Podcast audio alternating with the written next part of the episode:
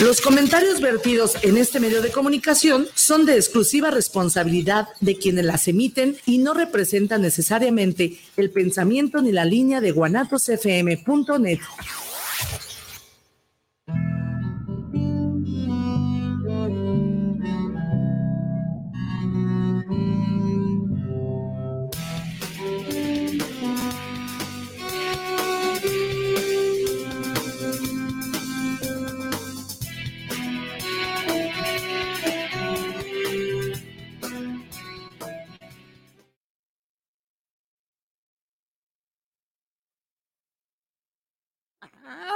buenas noches, bienvenidos una vez más a su programa Cuestionándonos. Estoy como sacada de onda después de casi un mes sin estar en sin estar al aire y llego y me encuentro con un montón de cosas bien chidas en la, en, la cabina. Ya tenemos ahí un letrero que dice en el aire en inglés. En inglés. en inglés y una super pantalla fabulosa que dice, ¿no? El programa ya abarca así todo. Está perfectísimo. Y pues bueno, el día de hoy traemos un tema, este, que pareciera ser como muy romántico, muy tierno, muy, muy lindillo, ¿no? Para los que tienen el privilegio, ¿no? Eh, pero hay un trasfondo un tanto un tanto raro. Y vamos a hablar de lo que es la, maternidad subrogada o también lo como se... No, es la gestación, ¿verdad? La gesta... El término correcto es gestación subrogada. bueno, ahorita lo platicamos. Hay muchos términos y tienen que ver con eufemismos. Ah, ok. Entonces, por, por, ahí dicen que el término yo leí y decía, por ahí dicen... no pasó nada. es que, eh, que es gestación subrogada, maternidad subrogada, vientres de alquiler, este, eh, madres sustitutas, no sé si realmente sean madres sustitutas porque pues no hacen maternidad, pues esta onda del maternaje, simple y sencillamente pues ahí dan cabida a, un bebé, ¿no? Y, por ahí de lo que estaba yo como investigando, pues me doy cuenta que hay muchísima gente que, que ha utilizado este tipo de, gestación para ser padre o madre. Entre ellos, pues nos encontramos a la Kim Kardashian, ¿no? Al Ricky, Martin. a la favorita de todos, Amber Heard. Ah, sí es, ah, sí es cierto, ya también. Es cierto, ¿no? No, ya. No, a la favorita de todos, este. ya, ¿para qué nacía?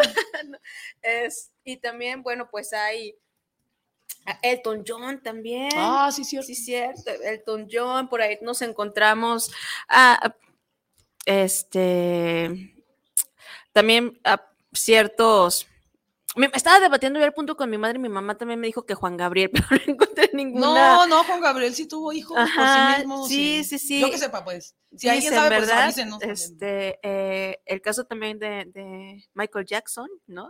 Ah, Ahí Michael Jackson también. Sí, entonces hay un montón. Eso está peor. No, eso sí es una historia de terror. claro. Entonces hay un montón de gente y no nada más son gente que hay empresarios, hay reporteros, ¿no? Que, que hacen esto y aquí lo importante es saber cómo lo hacen, porque muchas veces pensamos que, ay, este, es como la mejor amiga, ay, ándale, o es un favor que te hago.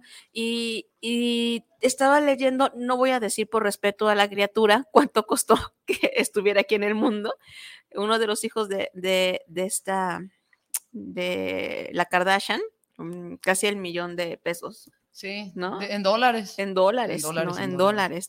y es hace tiempecito atrás, ¿no? Pero como yo no soy experta en este tema, eh, y nada más leí como una entrada como muy a grosso modo, eh, pues me traje a la mejor, como siempre, en este tipo de temas. ¿Cómo estás, Paulina? Eh, muy bien, este, ya superamos la inundación, Dios ya, santo. ya superamos este, el calor y el frío, que aquí con las luces hace un montón de calor, pero afuera hace frío.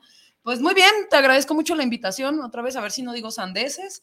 Y ahí me van corrigiendo si digo sandeces, ¿no? He estado eh, trabajando eh, este tipo de, este, de práctica eh, durante un ratito, entonces me gusta. Y pues obviamente ni modo, pues la combino con pues, las posturas feministas que tienen muchísimo que decir al respecto, ¿no? Entonces, vamos a tratar de eh, explicar, si no nos vemos en mi examen de tesis próximamente y ahí, y ahí me preguntan más cosas, ¿no?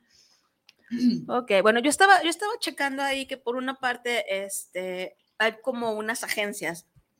Aquí en México hay dos agencias de, creo, hasta el momento. No, hay un buen, pero... Bueno, la- la- las que más, o a lo mejor las que están posiblemente más constituidas, o no Oh, sé si sí, así es que ahí hay un tema también, No. porque este, hay agencias de eh, clínicas de, se me fue el nombre, ah, se me fue, de gestación, de reproducción este, asistida. de reproducción asistida, gracias, de reproducción asistida, que eh, meten la práctica de la subrogación como una opción más en su catálogo Ujú. pero la mayoría lo hace por debajo del agua, ¿no? Lo hace como, bueno, voy a ir a, a los primeros principios. Eh, para hacer esta práctica o se hace por inseminación artificial Ujú. o, por- o in vitro, ¿no? Entonces, estas dos son dos prácticas de reproducción asistida que ya están muy investigadas, ya se hacen de varias maneras, ahorita platicamos de todas esas problemáticas que tiene, pero este, estas, estas agencias solo muestran como, a ver, eh, hacemos estos métodos y somos especialistas en estos métodos, ¿no? Pero eso no quiere decir que no utilicen a una tercera persona, como es la mujer gestante, para hacer estas prácticas, ¿no? Hay un vacío legal muy Claro. interesante porque, este, sí, efectivamente utilizan esas dos prácticas, no hay otras hasta ahorita, y si alguien conoce otra, pues dígame para agregarla a mi investigación, por favor, pero este, lo utilizan como otra opción, ¿no? Cuando ven que eh, la sujeta futura madre no, este, como no es viable, de, eh, viable me, me refiero este, al sentido médico de la palabra, pues empiezan a escarbar muchas opciones, ¿no? La primera es ver si hay un, qué tipo de infertilidad existe, ¿no? Del sujeto o de la sujeta en cuestión, si es que van en parejita. Si van, eh, eh, si la sujeta va sol- sola, sin parejita, este, ven si tiene algún problema de infertilidad o por qué es, ¿no? Por una parte, se puede tratar algún este, problema de infertilidad, sí, porque es multifactorial, o sea, puede ser hasta por el clima, literalmente. Entonces, pues las clínicas especializadas es lo que hacen, revisan, ¿no? Bueno, parece ser que tu útero eh, médicamente no es viable para hacer la gestación, entonces, pues ya, Ujú. adiós, no Bye. podemos hacer nada por ti, ¿no? Hay otra, ay, eso también es otra demencia que luego platicamos, trasplantes de úteros, que es otro mundo que, bueno, sí, luego platicamos de eso, pero Yo sí vendo el mío, ¿eh? Ah, yo, yo también, yo sí, yo sí lo ando Yo sí vendiendo. lo ando vendiendo. problema, Yo sí, yo sí ando vendiendo mis óvulos también. Y por otra parte, el, la, la venta de, de óvulos, ¿no? Si va la sujeta que, bueno, lo que no funciona, por decirlo de alguna manera, son tus óvulos. Entonces no te preocupes, aquí tenemos un montón de óvulos, ¿no? Y, o si va en parejita, ah, lo que no sirven eh, son los espermatozoides. Bueno, aquí tenemos muchos donantes, no te me preocupes por eso, ¿no? Entonces, imagínense que en un proceso de, eh, de gestación está el sujeto que puede ser donante de esperma, está la sujeta que puede ser donante de óvulo, que obviamente es distinta, está la, este, la solicitante, está la mujer gestante o si hay parejita. Entonces, una, dos, tres, cuatro, cinco involucrados en un proceso de gestación. Entonces, esta figura eh, trae muchas problemáticas porque no existe una figura legal como para decir, ay, hay un proceso de gestación subrogada y no hay registros, por ejemplo, en México, ¿no? En, en México no hay un algo que nos diga cuántos niños y niñas han, este, han sido concebidos a través de esta práctica de subrogación como tal. Entonces, eso hace que el abismo legal pues se vaya abriendo cada vez más, ¿no? Cada vez más. Entonces, la problema, una de las problemáticas es que en tu acta de nacimiento no le van a poner, ay, tú fuiste concebido por práctica de reproducción. Pues no, eso no existe, ¿no? Pero, y me pareciera ser que no tiene mucho sentido, porque a la gente no le preguntan por qué quiere tener hijos, ¿no? Sería, Claro. Si le preguntaran, ya nadie tuviera. Entonces, sería muy extraño y esto no debería de pasar también con los solicitantes de práctica de reproducción asistida. El cuestionamiento, creo fuerte que, que habrá que pensar, es este si es éticamente válido, por decirlo de alguna manera, ¿eh? que este, alguien rente, utilice, pague o no pague, no importa, el proceso de gestación de un tercero por un deseo personal. Porque vamos a partir que las personas, los solicitantes, padres comitentes se llama en este caso, este, tienen un deseo, ¿no? Eso es innegable, súper innegable. Por algo están haciendo tanto relajo. Y es válido que mi deseo esté por arriba de un proceso de gestación. Esa es la gran, gran pregunta del millón de dólares, ¿no? Porque por una parte está este, eh, pagada o altruista, ¿no? La, la modalidad. Eh, la pagada es un contrato. Entonces, un deseo tiene que, eh, otra preguntota, ¿tiene que haber un contrato para cumplir un deseo? Sí, lo pensemos en una cosa. Si quiero un yate, voy a firmar un contrato de un contrato o compra-venta de que compra-venta que es mío, ¿no? Entonces, el otro cuestionamiento es este aunque, aunque sea muy kantiano, pues, si estamos utilizando a los sujetos como medios para nuestros fines, ¿no? Y, la regla de, de, oro en la ética kantiana tiene que ver con eso, ¿no? No puedes utilizar a los seres humanos como medios para un fin. Y en la modalidad este, pagada, digo, pagada altruista, tiene que ver, y tú que eres psicóloga lo sabrás mejor que yo, este, tiene que ver con un chantaje emocional. ¿Cómo le dices que no a tu hermana, a tu prima, a tu mamá, a tu abuelita? No sé, pensemos en una figura este, que apreciamos bastante, bastante en nuestras vidas. ¿Cómo le dices que no? Si para cosas bien simples de, no sé, de un favor de lana, por ejemplo, ¿no? No se lo cobrarías nunca, ¿no? Entonces, y eso, eh, creo que esos son los tres planteamientos eh, más importantes, pero este, conllevan una serie de preguntas ahí atrás. Pues, eh, por una parte, ¿quién, este, quién, eh, las estadísticas nos dice quién solicita la práctica?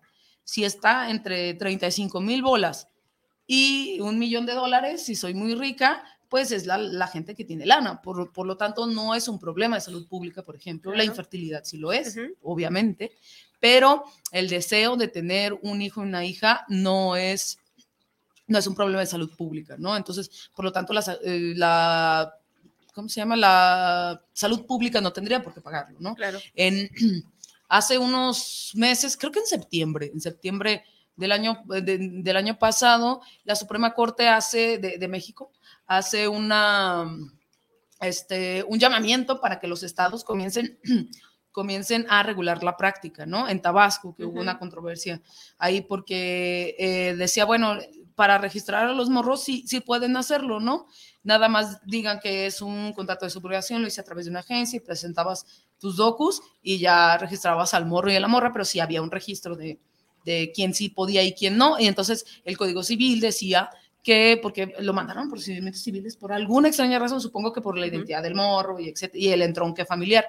Pero, este, lo, lo, como los requisitos decían, a ver, este, solo, solamente parejas casadas, solo parejas heterosexuales y que tuvieran entre, no me acuerdo si eran 20 a 35 años, ¿no? Sí, que médicamente no fuera posible. Sí, que me, ah, eso también, y que tuvieran su, su estudio de que no podían tener hijos por otro medio, ¿no? Entonces la Suprema Corte dice, no, estás a, lejos de lo que podríamos imaginar de que fuera ilegal la práctica o antiética o lo que sea, este, lo que dicen, no, es que no debes de poner esas cláusulas, estás discriminando, ¿no? Entonces hace un llamamiento para que quite esas cláusulas y eso nos parece bastante, bueno, a mí me lo parece bastante problemático, porque ya, si ya hay un precedente de la Suprema Corte, cualquier estado podría legislar la práctica como ilegal y aparte hace, una hace la recomendación que salud pública y la, la, ley general de salud meta mano, ¿no? Porque es un procedimiento médico al final del día. Entonces, eh, ya tenemos procedimientos civiles acá y procedimientos médicos acá involucrados, ¿no? Que cómo le van a hacer para, este, para ponerse de acuerdo, ¿no? Con las reglas que tiene que tener eh, una ley general de salud que tiene que ver por, este, por el sujeto o la sujeta, ¿no? Por la salud integral del sujeto y de la sujeta. Entonces, eh, ningún, la gente que tenga hijos no me lo dejará mentir o que se haya embarazado, este, no es gratuito el proceso de un embarazo, no, no, es gratuito. Es un montón de cosas que hay que considerar y no es, no es tan sencillo, ¿no? Entonces, este, por eso eh, se piensa como un, un, este, un dilema bioético porque involucra eh, el cuestionamiento ético, por supuesto, involucra el cuestionamiento legal, involucra el cuestionamiento de salud. Entonces, si alguien lo puede resolver, es la bioética. O sea, no, no, hay dos. Yo creo, pues, ¿ah? si, si alguien sabe otra, pues, pues nos dice. Ahí escríbanoslo, sáquenos del error, por favor. Sí, este, sí háganme preguntas bien difíciles y así, que, que está, está muy interesante, ¿no? Entonces, a ver, eh, hay muchas cosas apareciendo entonces, ¿no? Hay muchas cosas apareciendo al mismo tiempo y habrá que sentarnos a, platicar de ello, ¿no? Primero por lo del chantaje emocional de, de la modalidad turista y peor, o no sé si sea mejor, la modalidad pagada, ¿no? Eh, Esos son varias, eh, varios cuestionamientos que están ahí. Pues. Y en otros países vemos este, como la- eh, las regulaciones más permisivas son en, este, igual en países eh, en vías de desarrollo, ¿no? Que hay otro fenómeno bastante interesante que se llama turismo reproductivo, ¿no? Que hay agencias que te hacen tu paquete de ven a Cancún, decir, a Tailandia, en Tailandia se utiliza mucho. Ven a Tailandia, pasa tus vacaciones en lo que encuentras una morra para que geste a tu, a, a tu morrito, ¿no? A tu futuro bebé. Sí, Entonces- también pasa aquí, en, en- Eh, en- sí, en sí, Tabasco sí, y en Son- Sinaloa Sinaloa. Sinaloa, ¿no? Sinaloa y Tabasco y Querétaro. y Querétaro. Eh, eso eh, no es que esté totalmente legalizada la práctica, pero la, o sea, no, no la prohíbe y tiene unas reglas para que se lleve a cabo, pero en los códigos civiles para registrar a los morros, ¿no? Y en su ley, no, la ley general es arriba, ¿cómo se llama? La de los estados se me fue. En, ¿Congreso? No la, la ley de salud, ya ves que está Ah. la general y hay una local, que no me acuerdo, ah, se me olvidó. Chale, se me están olvidando varias, varios términos ahora mismo. Pero bueno, lo que sea, tiene, y si este, dice, bueno, en las prácticas, en las prácticas de reproducción asistida vamos a tener estos, estos términos, ¿no? Y la gestación está dentro, la gestación sub- subrogada está dentro de las prácticas de repro- reproducción asistida, aunque no lo sea, una práctica médica como tal. Por eso se va a los procedimientos civiles. Sí. O sea, se olvidan las otras dos partes de la ética y este de, de la salud de y las de mujeres. derechos también. Sí, es que ahí está un pets. El, ay, sí puedo decir groserías aquí. Sí. Ah, se me olvidaba. es que está bien cabrón porque este cua- cuando cuando hay una un dilema entre principios este, de derechos humanos se hace una ponderación, ¿no? Claro. ¿Qué es más importante? Esa es la pregunta en, en derechos humanos cuando hay esos dilemas, es que es más importante el destino individual a través de poner en riesgo otro individuo o qué? ¿Qué es más importante? ¿Tener morros? Esa es una pregunta bastante interesante y bastante profunda, me lo parece, porque solamente, obviamente, solo las personas que tienen una complejidad para este, tener morros se lo preguntan, ¿no? La gente normalmente no se pregunta para qué quiere un morro. Claro. Muy poca gente. Claro. Digo, seguro que sí lo hay, pero este, ese, ese cuestionamiento tiene que ponderar derechos, que es más importante, un derecho individualista, un derecho colectivo, ¿no? ¿Qué- eh, ¿Con qué perdemos más? ¿no? Que a mí me lo parece, eh, perdemos con la comercia- comercialización y objetivización de los cuerpos de las mujeres, que ya lo habíamos Sí. ya venimos del futuro, o sea, ya habíamos pasado eso en los ochentas. Y, que, y otra, otra maña muy interesante, a mí me lo parece, ¿eh? que es mañoso, este, es también meter la gestación subrogada en la misma bolsita que los derechos sexuales y reproductivos. Claro. Entonces, a ver, hay, hay una confusión en el derecho. Parece ser que hay un derecho a ser papá o mamá que está confundido. A mí me lo parece también. Este, que está confundido con el derecho a los niños y a las niñas a tener una familia. Claro. ¿no? Que dice, ah, sí, puedes eh, elegir cuántos hijos tener, cómo tenerlos, bajo qué método, qué hacer y qué no. Eso este, en los tratados internacionales de derechos sexuales y reproductivos que, que hace la ONU y la OMS, la Organización Mundial de la Salud. Entonces, eh, lo que dice es, sí, este, cualquier método que puedas utilizar dependiendo de las regulaciones que haya en tu país, ¿no? Los países firmantes van a tener que atenerse a esta a este acuerdo, pero esto dependiendo a, a las legislaciones y costumbres eh, culturales y sociales, ¿no? Pero el problema es eso, si es un derecho sexual y reproductivo y lo trepamos hasta allá, pues Peluquín ahora de la seguridad pública va a tener que pagarlo. Ese es el PETS. Pero luego la, la ONU hace una investigación sobre los países donde se da el turismo reproductivo, donde se da este, la- donde es más permisivo y más fácil, más barato, etcétera. Eh, y resulta que encontró, vaya sorpresa, pues trata de personas, obvio, obvio, trata de personas y explotación de, de las mujeres, ¿no? Y lo catalogó como venta de niños y de niñas, tal cual. ¿no? En, ahora que hubo la, la guerra en Ucrania, es algo muy, muy este, significativo porque Ucrania era uno de los países con mayor turismo reproductivo de Europa porque salía muy barato y aparte podían elegir como catálogo de morras, ¿no? Así, ay, si eres este, blanca, pues cuesta más. Si eres de tal este, nacionalidad, cuesta más o menos, ¿no? Si eres, mexicano, mexicana y no, morena, no, no, no, bueno, no, no, ni- no, ni- si eres- pedo. si eres negro, menos, ¿no? Y así, así prácticamente decía la lista de, de las agencias de subrogación que prácticamente eran este, ¿cómo se llama? Eran parideros de mujeres, ¿no? Estaban como en la cárcel, así. Oye, y también hay este, una disparidad, ¿no? En los derechos. Ay, esa fue, ajá, es, la palabra de la palabra de la semana. semana. Ah, no la digas. Porque por lo general, o sea, sí se vela por los derechos de aquellas personas que son descientes y que tienen el poder, ¿no? Adquisitivo para poder acceder a este tipo de, de- de embarazos, ¿no? Este, para obtener un bebé de esta manera. No, sí tienes derecho a ser papá y bla, bla, bla, ¿no? Lo que, y así te lo venden, buscas agencias y te salen, ¿no? Y es que la ley, y es que los derechos, y es que esto, y te venden esa idea. Obviamente, les conviene, porque yo estaba leyendo y, y el más barato era 850 mil pesos a 1.600.000 Ay, pesos en la agencia que estaba. Y, y esa agencia decía, de- trabajamos también con el extranjero, ¿no? No te me preocupes. ¿no? Así, trabaja, pero no hablan de los derechos de las mujeres que son las gestantes. Es- No. e- ese es un problema eh, porque pa- parece ser que todo está este, muy, muy enfocado a los padres o madres comitentes, los que solicitan la práctica, ¿no? Para asegurar que no les quiten al bebé y así, porque hay historias de terror bien interesantes Claro. de eh, la morra se arrepiente y qué vamos a hacer. ¿no? Eh, porque ella está gestando, sí, pero yo pagué tu gestación. Pues ya está aquí el morro, ahora qué le hacemos. ¿no? Entonces hace igual una ponderación de derechos y peluquín, la morra que no quiere dar al bebé en cuestión, se lo queda, ¿no? Independientemente de, de cuántos dineros. Por eso se hace a través de un contrato. A mí por eso se me hace bastante creepy que se haga estos procesos a través de un contrato. Entonces, y es, se hace por un, este, ¿cómo se llama? Hasta por un notario se puede hacer, ¿no? Claro. Como se hace cualquier contrato. Entonces, eso está bastante creepy porque ahí le ponen, bueno, si, a- si este, si tienen algún, eh, algún problema de salud del morro que no pueda ser tratado, pues bueno, debes de abortar, ¿no?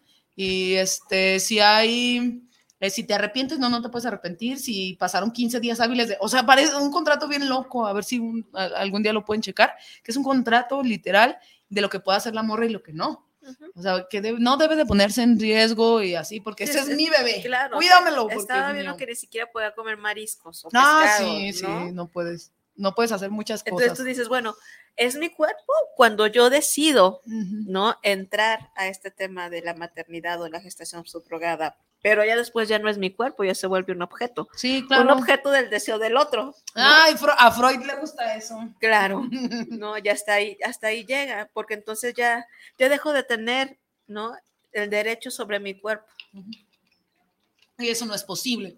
En una figura, este, en una figura universal de derechos humanos no es posible eh, desprender, o sea, jurídicamente hablando, no es posible desprenderte ni, ni quitarte derechos humanos. No se puede.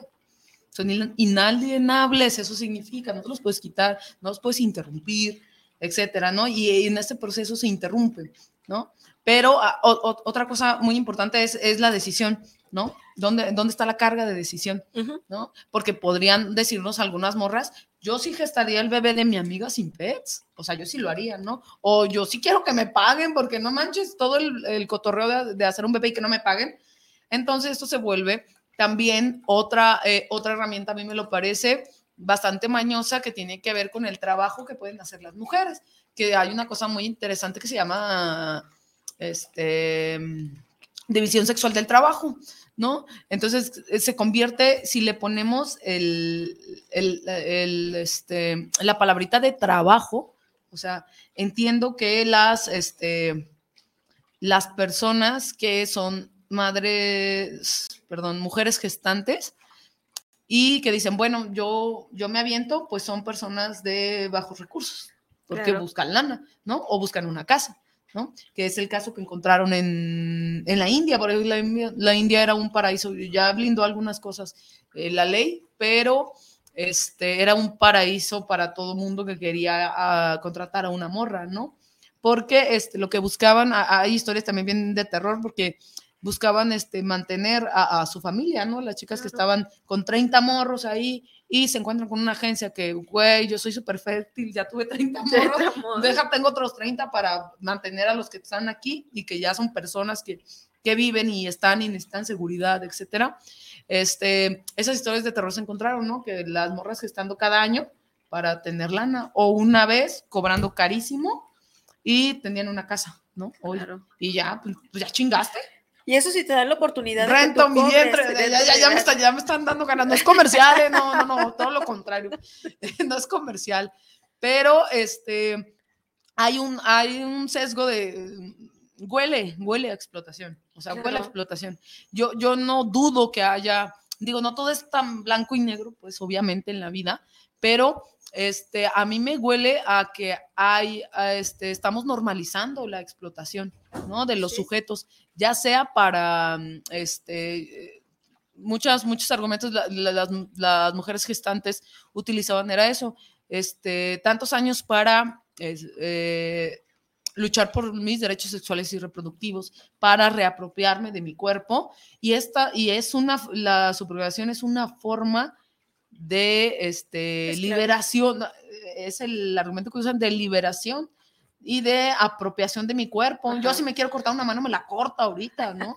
Eh, eh, por ahí va, ¿no? Y este, la- las mujeres de mayores recursos que lo hacen, este, mm, tiene que ver con que lo hacen por lana, evidentemente lo hacen por un favor. Claro. ¿no? Por un favor, pero casualmente la mayor estadística tiene que ver con familiares cercanos, o la hija, por ejemplo, ¿no? O la mamá o quien sea, ¿no? O la prima Y o que tus realmente no amigas es un favoritas. favor. Pues es que Siempre va a venir implícito algo. pues es que eh, por eso es muy importante cuestionar el, des- el deseo, la decisión y La el deseo. decisión y el deseo. La- Esas dos cosas son Y, y- y de si cajón. es eso o si no es porque es lo que se espera. ¿No? Es lo Mm, que se espera de ti por ser mujer, Ah, tener un ya. hijo. Es lo que se espera de ti por esos pinches introyectos que tenemos bien culeros que por ser pareja Ah, tienes que tener hijos. Ah, sí, es como una, No, es, es como, como- atinarle un modelo de familia. Claro, ¿no? y, y- que también es como una presión social. Entonces, como Mm. regalarle también un hijo a esa sociedad, a esa familia. Sí, sí, lo Qué tuve, lo bonita logré, persona soy. ajá. Ah, ya. sí, sí, sí, claro. tú- sí triunfé como, como padre, ¿no? Sí, ah, Y a veces ni siquiera es el deseo realmente del hijo, sino ese, ese, ese, ese deseo que, que es impuesto por la sociedad. como figurado, Ajá. ¿no? Es un deseo figurado que, que tiene que ver con la decisión, va por ahí, la decisión de las mujeres gestantes también pareciera ser un deseo figurado, no por invalidar la decisión de que yo estoy súper segura que alguien sí dijera, sí, yo sí lo haría por alguien. Y e- eso no quita que hay algo que no estamos eh, problematizando bastante bien, ¿no? Que es eh, primero el ideal de las familias, pero luego el ideal de, de ser mamá, ¿no? Que parece ser que si tienes un proceso gestacional, tienes que encargarte, porque también ese es otro argumento, tienes que encargarte del morro hasta el final de los tiempos, ¿no? Y también eh, la- las morras que hacen la gestación subrogada se encuentran con esto, ¿no? De, bueno, yo sí quería embarazarme, pero no quiero aventarme el show de tener, de, como dijiste hace rato, de ejercer la maternidad, ¿no? Yo nada más quiero tener hijos para saber cómo se siente, que también es, no sé, también a- a- apunta muchas cosas de a lo mejor quiere, ¿no? Sí. pero no se quiere hacer cargo del morro, ¿no? Es este el proceso, eh, es este, ¿cómo se llama cuando divides algo?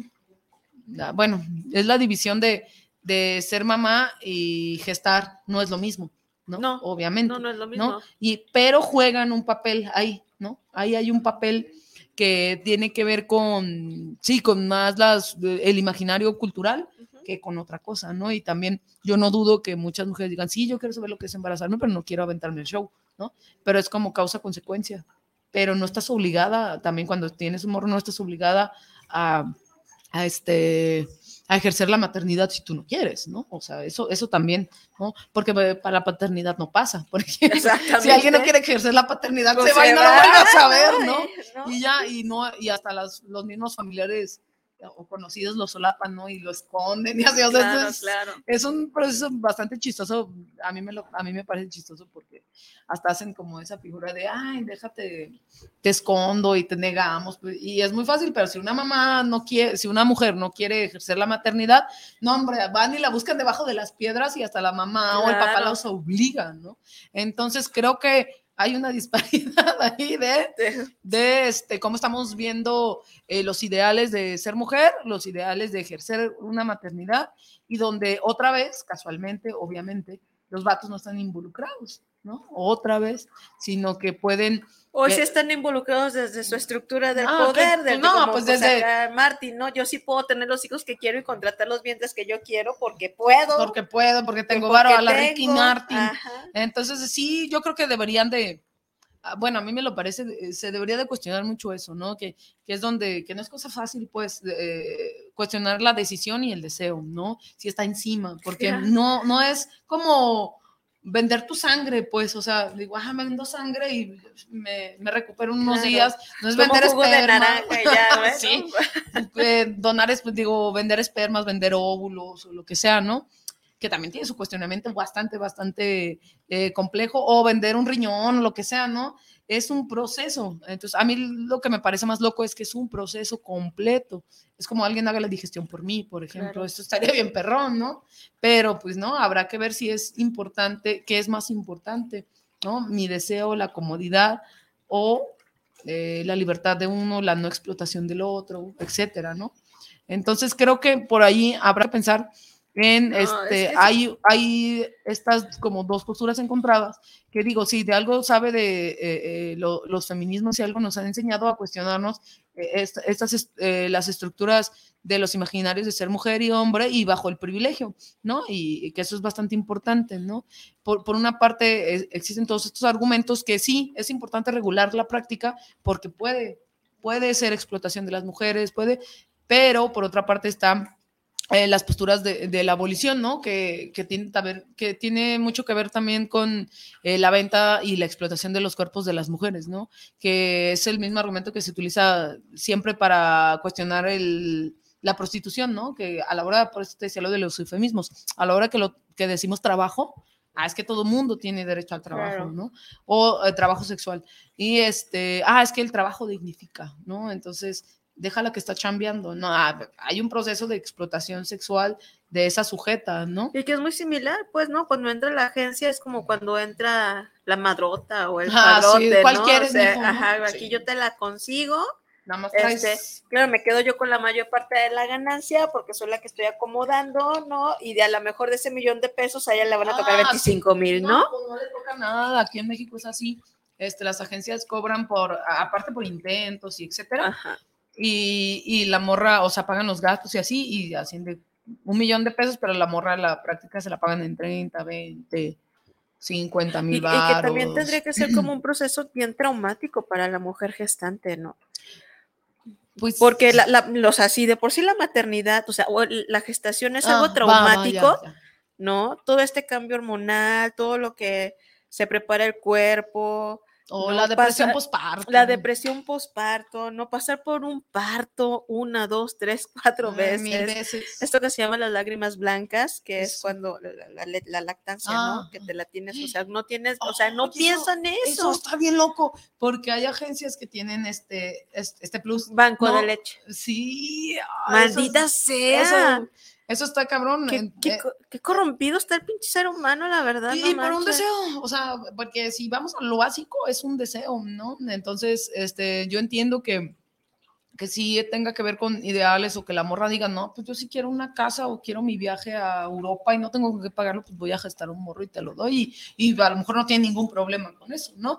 Eso cuando ya este, entiende que el procedimiento va a ser así y que entiende también que... No, creo que hay esa profundidad, ¿sabes? No, ah, no, eso no hay, porque no sabes porque no hay, hay, desconocimiento total. exactamente, no hay una persona que diga yo fui, no se mantiene en el, en el anonimato, ¿no? Habrá que investigar si hay alguien que hable sobre su experiencia de decir, yo ah, me animé y qué crees, o sea, se me reventó la panza, la tengo llena de estrías, la cesárea, casi me muero, ¿no? Y, es un impacto realmente. Hay una, este, se llama? Una chica que, fue mujer gestante y este, los papás se desaparecieron, los papás comitentes se desaparecieron, ¿no? O sea, le pagaron y todo, y como a los meses dijeron, no, siempre no queremos, y se fueron. Lloran mucho en la noche. O sea, imagínate, imagínate, ya lo dejaron con el chamaco, ya lo dejaron allí. Entonces, eso, eso por una parte, por otra parte, las morras que sufren depresión postparto, ¿no? Que digo, yo no lo sé, pero seguro las personas que sean nomás lo han de saber mejor. Y, este, y que no se atendió como el, no, a que no hay un paquetito de, de, en las agencias de no te preocupes, mujer gestante, si tienes alguna complicación de salud, alguna complicación de salud mental también, pues va incluido, ¿no? Como el banco de leche un plus, va incluido que te den atención psiquiátrica, ¿no? Y eso sin hablar lo de este el aborto selectivo también, que es las técnicas de reproducción asistida, la biomedicina, etcétera, ya nos pueden dar muchas, muchas pruebas de que los morros tengan antes, ¿no? Y la selección del sexo y todo. ¿Tú sabes qué es lo que pasa neurológicamente cuando una mujer está embarazada? Sí, bueno, he leído sobre eso, pero nada más. Como, como durante el embarazo se acorta la red neuronal, ¿no? Para estar más al tiro y para ¿no? Estar al pendiente y que no se te muere el chamaco, ¿no? O sea, pero ni con psiquiatría, ni con psicología puedes hacer que esa red neuronal regrese, ¿no? Regrese tan rápido, ¿no? Entonces, no, está bien, este pedo está bien cabrón. Está cabroncísimo, Está cabroncísimo. No, es nada gratuito. O sea, como que te presenten un pinche, así como un objeto transicional. ¿no? así como si... un monito. Sí, como si pudiera separar, o sea, ese, es mi, mi, problema a la hora de, pensar y de, a ver, ya, ya en serio, ¿qué, ¿qué, se podría hacer? ¿No se regula o no se regula? ¿Qué, qué, este, qué condiciones va, va, a tener el proceso y qué no? Pero cómo, disociar, esa era la palabra que buscaba. ¿Cómo te puedes despegarte emocionalmente de, de, tu parásito? Sí, o sea, al final, y que también es el proceso en contra, ¿no? Las mamás que ya tienen este, eh, que tienen el morro ahí, ejercen su maternidad y no sienten esa conexión con el morro, pues también pasa, ¿no? Y, que el morro está en una, el niño, o sea, o el feto, está en una posición nada más parasitaria. Ah, viviendo sí, claro, claro. ¿No? Sí, entonces no es un proceso. Porque este, no tengas contacto con él, no, no le hables, no le, no le pongas nombre, no te vincules. No, pues, y luego, y el morro y luego necesita eso, ¿no? Cuando estás gestando, el morro necesita vincularse, necesita. Claro. Y, ah, además, eh, la otra cosa de mente es el intercambio entre, de, de células entre el morro que estás gestando y tu propio torrente sanguíneo. ¿No? Por eso ya ves que creas esta resistencia porque el morro es parásito y si fuera otro parásito lo desecharía el cuerpo y lo matara, pero en la maternidad existe esta conexión con tus celulitas y las celulitas, por de una manera fácil, este, celulitas y celulitas que van en tu torrente sanguíneo y que no modifican tu ADN, pero se crea el de morro. Entonces, eh, a mí se me hizo eso muy creepy porque digo, no manches, ahora tendrás esas celulitas de tu morro para siempre, ¿no? Y que no es morro. entonces eso está muy cabrón. Si pudiéramos disociar procesos, que a lo mejor las prácticas de en biomedicina y biotecnología lo permitirán en algún punto, como en la Matrix, que estén ahí en pilas así y ya nadie, mejor, ajá, y que ya nadie tenga ningún problema, pues eso sería bastante bueno. y creo que es para allá lo que tiene que apuntar la, la biomedicina, ¿no? En este caso, y, y, las técnicas de, digo, la, las tecnologías de la reproducción para facilitar los procesos que a mí me, que este, no han sido modificados, por ejemplo, cómo se hace un parto, médicamente hablando, cómo se atiende desde el siglo XIX.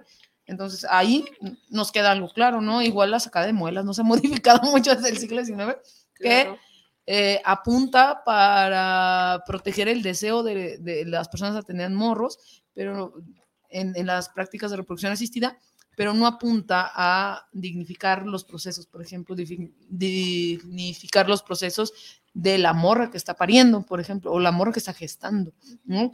Por eso hay, este, hay una teoría de la conspiración muy creepy que tiene que ver con eso, ¿no? Mantener en, en, este, en dolor y en suspenso a, la morra que está gestando para que no tenga tiempo de pensar en otra cosa, ¿no? Entonces, eso es una teoría de la conspiración, ¿no?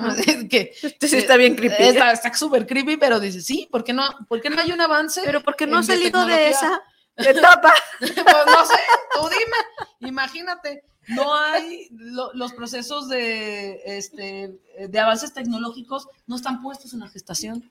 ¿No? en hacerlo más fácil, no están puestos en hacer más fácil un parto, no están puestos en hacer más fácil la menstruación, ¿no? Hacer más fácil la lactancia.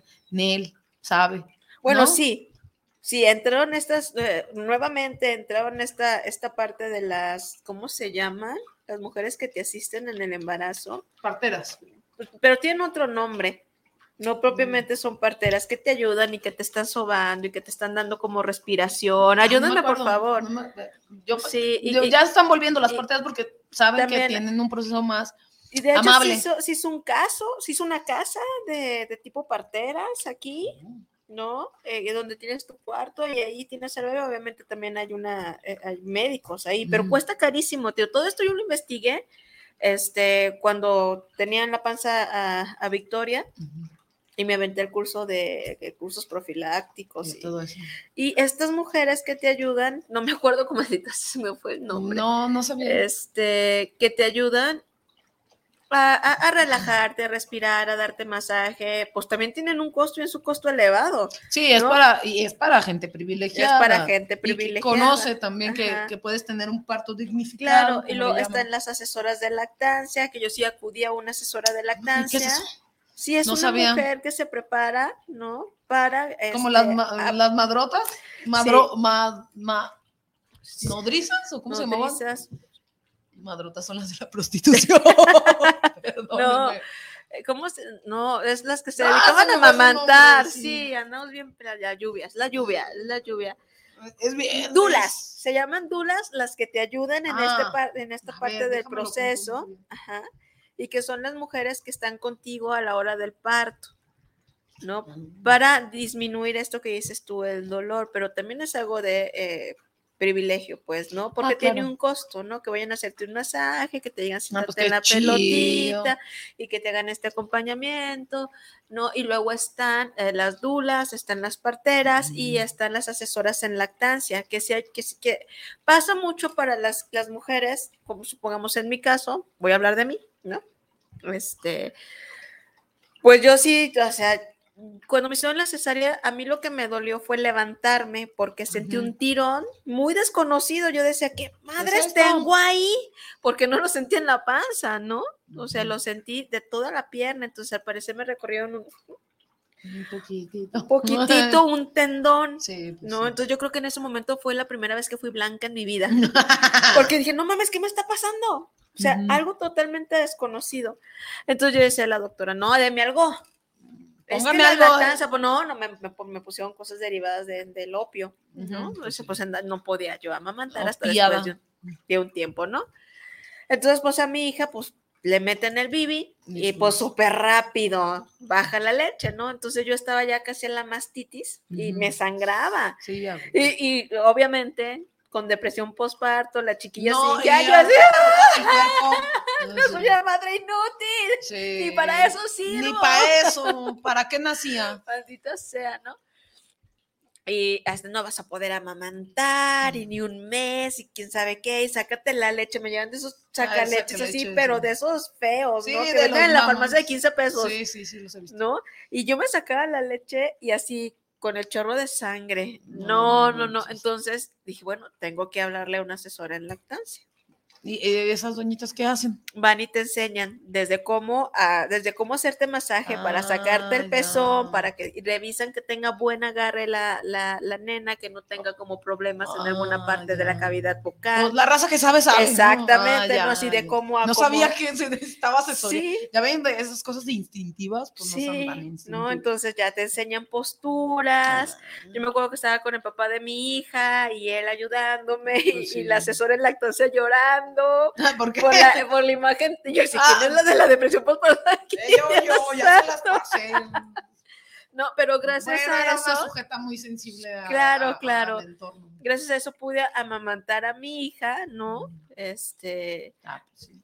pero sí hay todo eso. Y claro está que, que, que todo eso tiene un costo. No, pues sí, es, es, es, a este, a través de- del privilegio, pero imagina que, que este, todo, todos los, los avances en, digo, las técnicas que ya sabían, esas son más milenarias Sí. que, que Ah, nada. Y, y- y pero los partos ¿no? en agua Ah, también. sí, que se que pusieron son de para, moda, ajá, para minorar el, el- dolor. dolor. Pero vuelve a estar privilegiado porque es carísimo. carísimo. Es carísimo. Y, y además vemos en, en este, por ejemplo, en, lo- en la atención a la salud eh, en México, pues no nada más en los partos, en todo vale ve, en todo. Entonces, para poder dignificar, eh, que es la palabra, para poder dignificar un parto donde no esté atravesado el privilegio, ¿por qué no?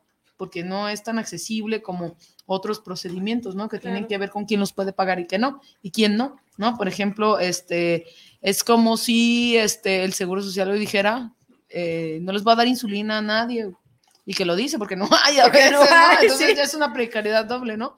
O que ya no les voy a dar porque es una enfermedad que yo no voy a, que no voy a tratar, o porque se hacen más estudios para el cáncer, por ejemplo, que para otras cosas, ¿no? Para dignificar los procesos de maternidad o algo. Entonces esa teoría de la conspiración dice, pues claro, quieren mantener a las personas ocupadas, ¿no? Ocupadas a las mujeres las quieren eh, mantener con, este, con dolor y con tortura, ¿no? Que a mí no me parece tan alejado, de, es toda una teoría de conspiración así muy mamona. O no, no, Pero no me parece tan alejado. teoría- A mí tampoco no. no es teoría de conspiración, pues la Biblia lo dice, es una verdad. Es una- que- quien tenga ojos que venga y vea.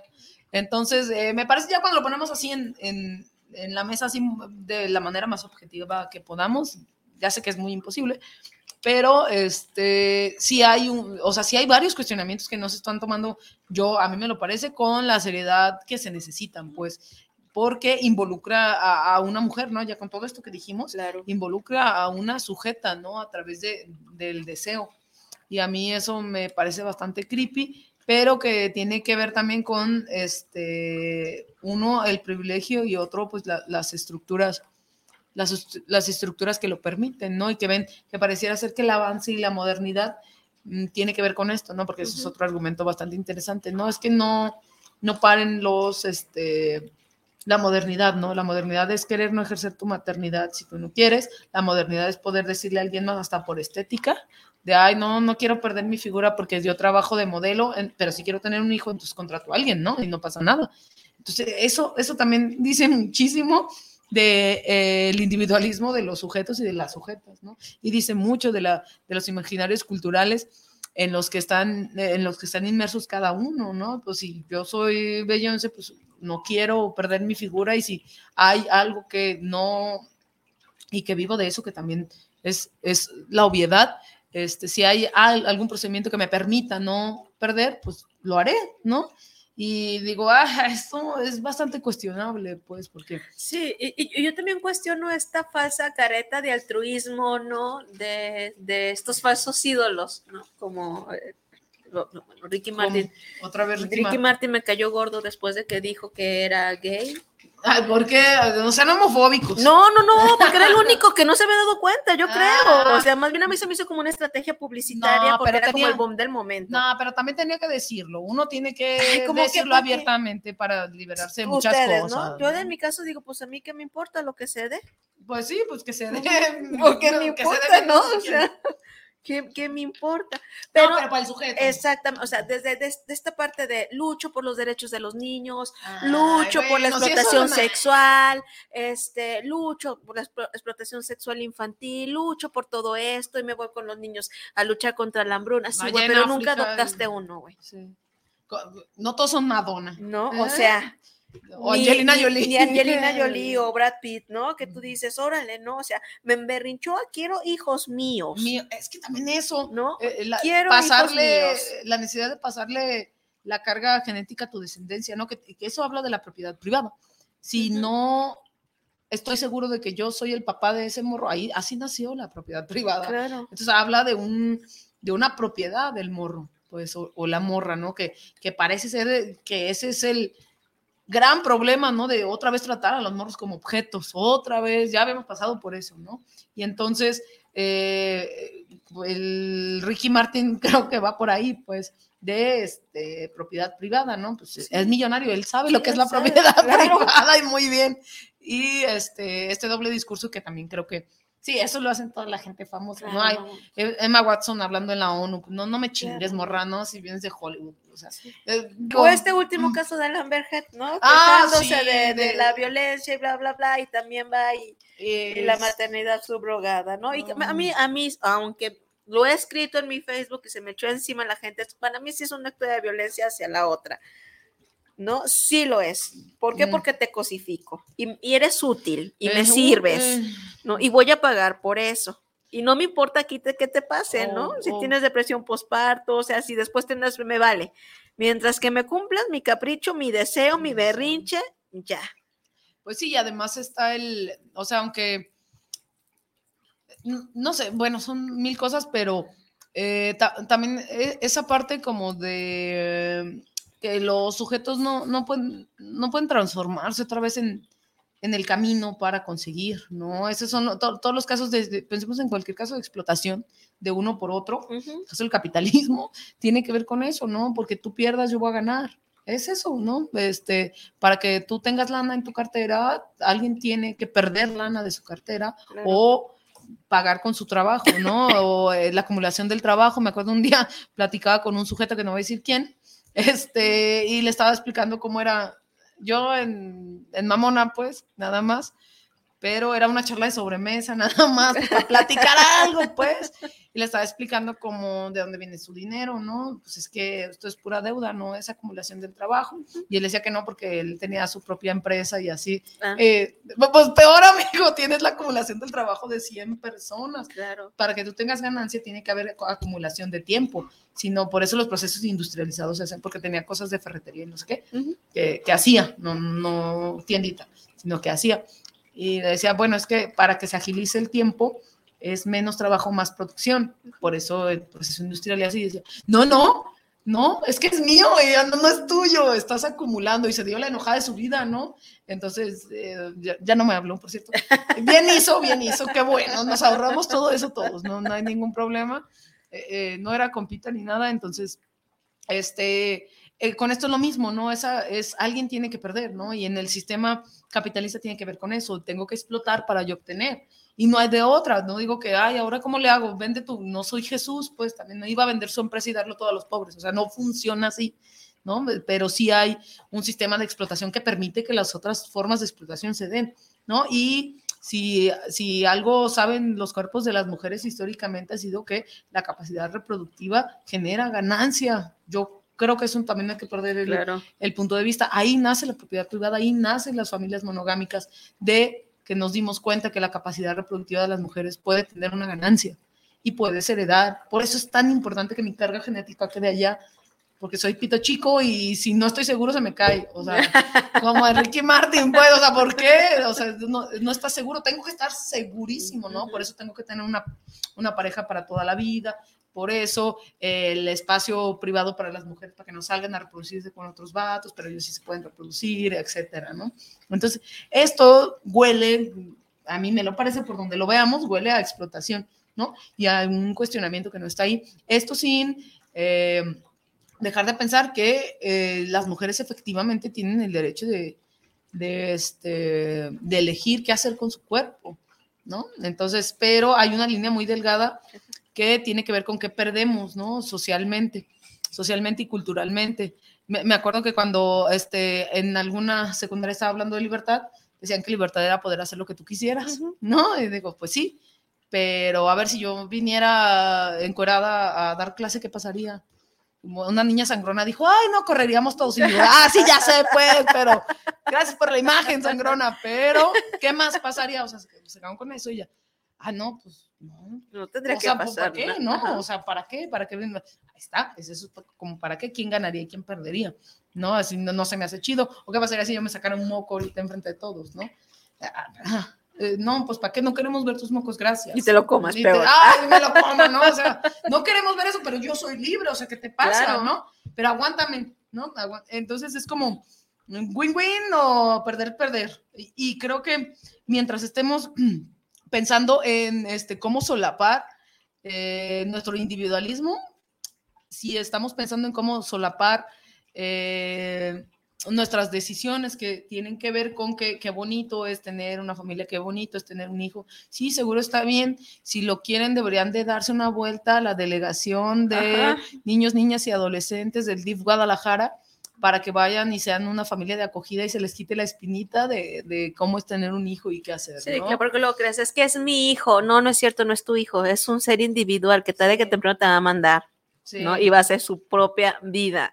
Ese es el PET, que queremos como la reproducción y la fotocopia pues, para hacer cosas, ¿no? Y, pues, eso también sigue hablando de un individualismo, pues. Yo, mira, seguro han de decir, esta es muy fácil que ande hablando de esto porque no tiene morros, ¿no? Pero eh, nada más lo estoy cuestionando, no me maten ni nada, pero creo que si empezamos a cuestionarnos esos imaginarios culturales y qué estamos solapando, y aparte el sistema de explotación sistemático, estructural e histórico de las mujeres, pues a eso huele, ¿no? A eso huele. Eh, que, que haya que haya contrato, que haya catálogo de morras, a mí eso me parece súper escandaloso, que haya catálogo de morras y que, ay, no, pues estás más bonita, pues sí, y qué pasa con los bancos de esperma también y con los de óvulo, que tienen la fotito del men y, ay, no, este está muy guapo, ¿no? O no, fotito, no es cierto, tiene las características, foto no se puede, pero este tiene las características, no, este es güero y mide dos metros. O sea, no, pero no. si quieres un hijo, o sea, asumes cómo voy a salir. ¿No? Entonces no lo quieres con ciertas Eh, condiciones. Exactamente. Eh, no es amor incondicional. No es amor incondicional así, ¿no? Yo decía, yo veía al papá de mi hija y decía, bueno, pues es guapo, pero pues no es Brad, no es Brad Pitt, ¿no? Y luego, yo la- luego dices, y luego no, yo veía yo, yo pues, pues no soy Beyoncé, pues realmente, ¿no? Nuestra Entonces, combinación, a ver híjole, era una pinche preocupación yo, porque luego, ¿No ¿Te preocupaba eso en serio? sí, que la niña fuera fea. La gente es fea, Pero somos lo- latinoamericanos. ajá, No, y cuando nació yo No dije, cierto, ¿eh? madre, madre del amor hermoso, vuélvanmela a meter, está bien fea. Mira, si tu hija ve esto, se va a agüitar, ¿eh? Lo sabe. Lo sabes, soy la mamá honesta y le he contado la historia. agu- Aguas con, con el, este, ¿cómo se llama? Con el Ya hasta le- emocional. No, ya hasta le enseñé la foto y dije, no, estás bien fea, hija. Yo decía, "Ay, Todos los no". bebés son feos, Sí, ¿no? nacen feos. Yo decía, Nacer es feo en sí mismo. Sí, o sea. sí, sí, pero bueno, cuando eliges una pareja no te pones en esa parte de decir voy a tener un hijo bonito o feo, ¿no? Es voy a tener un hijo y asumo como No. salga y lo voy a ver hermoso porque el- la vista de la madre es ciega, ¿no? No, no ciega. Entonces, va a ser, pero cuando estás en esa posición de elegir, vas a elegir el más bello. y que tiene que ver con tu estructura de lo hermoso, ¿no? Por eso, pues, con las técnicas de reproducción, puedes elegir el sexo, puedes elegir... El color de este, ojos, la, la No, no, no, no tanto, más bien el... eh, todavía no llegamos hasta allá, pero sí se hacen experimentos con... con Sí. la, la- ¿Cómo se llama? Eh, Esta, esta cosa se me olvidó. Mm, Pues sí hacen modificaciones eh, para el cambio de, de- de color de ojos. Sí, todavía hay experimentos que, de- que a lo mejor Yo serán que, alcanzables prontamente. Pues. que van a hacer lo que se tenga que hacer con tal de no perder ese varo. Sí, sí, claro. Y por eso digo lo de lo- los avances, ¿no? Que se privilegia el deseo y aparte de todo lo que está invertido ahí, ¿no? O sea, todo lo, todas las farmacéuticas que están involucradas, ¿no? También. Entonces, es un PETS de explotación por donde lo vean, yo creo, pero también creo que no es todo blanco y negro. Y de sea, explotación y de tráfico, ¿no? Porque ¿qué pasa con esos óvulos fecundados? que- Ah, y es otra cosa. Hay un contrato, el consentimiento informado de las chicas gestantes. Eh, tienen que firmar qué, van a hacer con sus óvulos no, no usados. Eh, normalmente eh, se recomendaba que, y era una costumbre médica nada más, que entre más óvulos tuvieras, había más posibilidad de que, de que fueran fecundados. Recordemos, esto, en la fecundación in vitro nada más. Entonces, este, normalmente la recomendación médica de la Organización Mundial de la Salud es que sean dos, a lo mucho. Implantaban cuatro o hasta seis, ¿no? Y eso se hacía, ¿no? Y ya, ah, pues ya quedó embarazada, ay, nos sobran tres. Y el consentimiento informado dice, los destruyen, los donas, los donas a la clínica o los vendes para otra pareja. Es un escándalo. Claro. Ahí deberían estar los pro vida, eh, ojo, ojo, gente pro vida, Sí. ahí debería de estar, ¿no? O este, si hay una una, cosa- condición médica persistente o algo así, ah, pues entonces abórtalo, ¿no? ¿Y qué tal si la morra no quiere abortarlo? ¿no? Que también ahí está, que ahí sí está el, el problema de decisión de, de qué hacer con su proceso gestacional, ¿no? No, no, no antes del deseo. Entonces, ahí sí estaría puesto, ¿no? ¿Qué pasaría? Y en el consentimiento informado también trae, ¿no? Ah, si, tiene, si el morro tiene una enfermedad médica o así, genética o así. Y si hay esa opción Lo- de decir, eh, siempre no quiero. pues, también trae, es en el contrato, porque una cosa, el consentimiento informado nada más es para lo médico, Ajá. ¿no? Para solo lo médico, lo que puede pasar. Y el contrato que hacen es esa parte que tiene que ver con las condiciones, ¿no? A ver, la morrita, si ya no quiere, este, se lo puede quedar en cualquier momento del proceso de gestación. Ya cuando nació, peluquines, ¿no? Por ejemplo. Ya si nació y dices, no, siempre sí lo quiero, ya no, porque no te, este, no te decidiste antes, ¿no? Por ejemplo.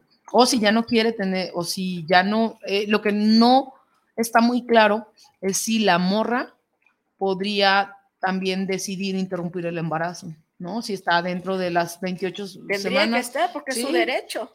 Si estamos luchando por los, Por los derechos, y reproductivos, que tienen que estar. todos, ¿no? Por eso digo, no, no podemos elegir quitar uno y poner No. otro y, y empalmarlos y a ver cómo me sale, ¿no? O renunciar al derecho, o sea, no, no se puede. Entonces, no está muy claro, en algunos contratos sí lo dicen, no, la morra puede, eh, siempre y cuando no sea En los tres para, para su salud, etcétera, puede abortar si ella lo dos porque ya, semanas, ¿no? porque ya, y a otros dicen lo contrario, otros contratos. "Ne, No puedes abortar, morra, de aquí a los nueve meses nos vemos, ¿no? Entonces viola, hay una violación de Por derechos. pues, supuesto, y que es del siglo pasado, o sea, ya, ya no estamos hablando de, de ni siquiera eh, que la chica tenga alguna problemática social o cultural. ¿no? Ya estamos hablando de algo bien concreto, que alguien, por eso es tan complicado lo del deseo, que alguien está deseando por ti, entonces alguien puede decidir por ti al final del día, ¿no? Y que no eres tú. Entonces, eso es un escándalo, es un escándalo. Cada vez que de- hablo de eso, este, me escandalizo más. Este, ¿Y por qué, pero- por qué, por qué, por qué va, a- va a ser como bien obvia mi pregunta, pues, ¿por qué el feminismo voltea a ver esto?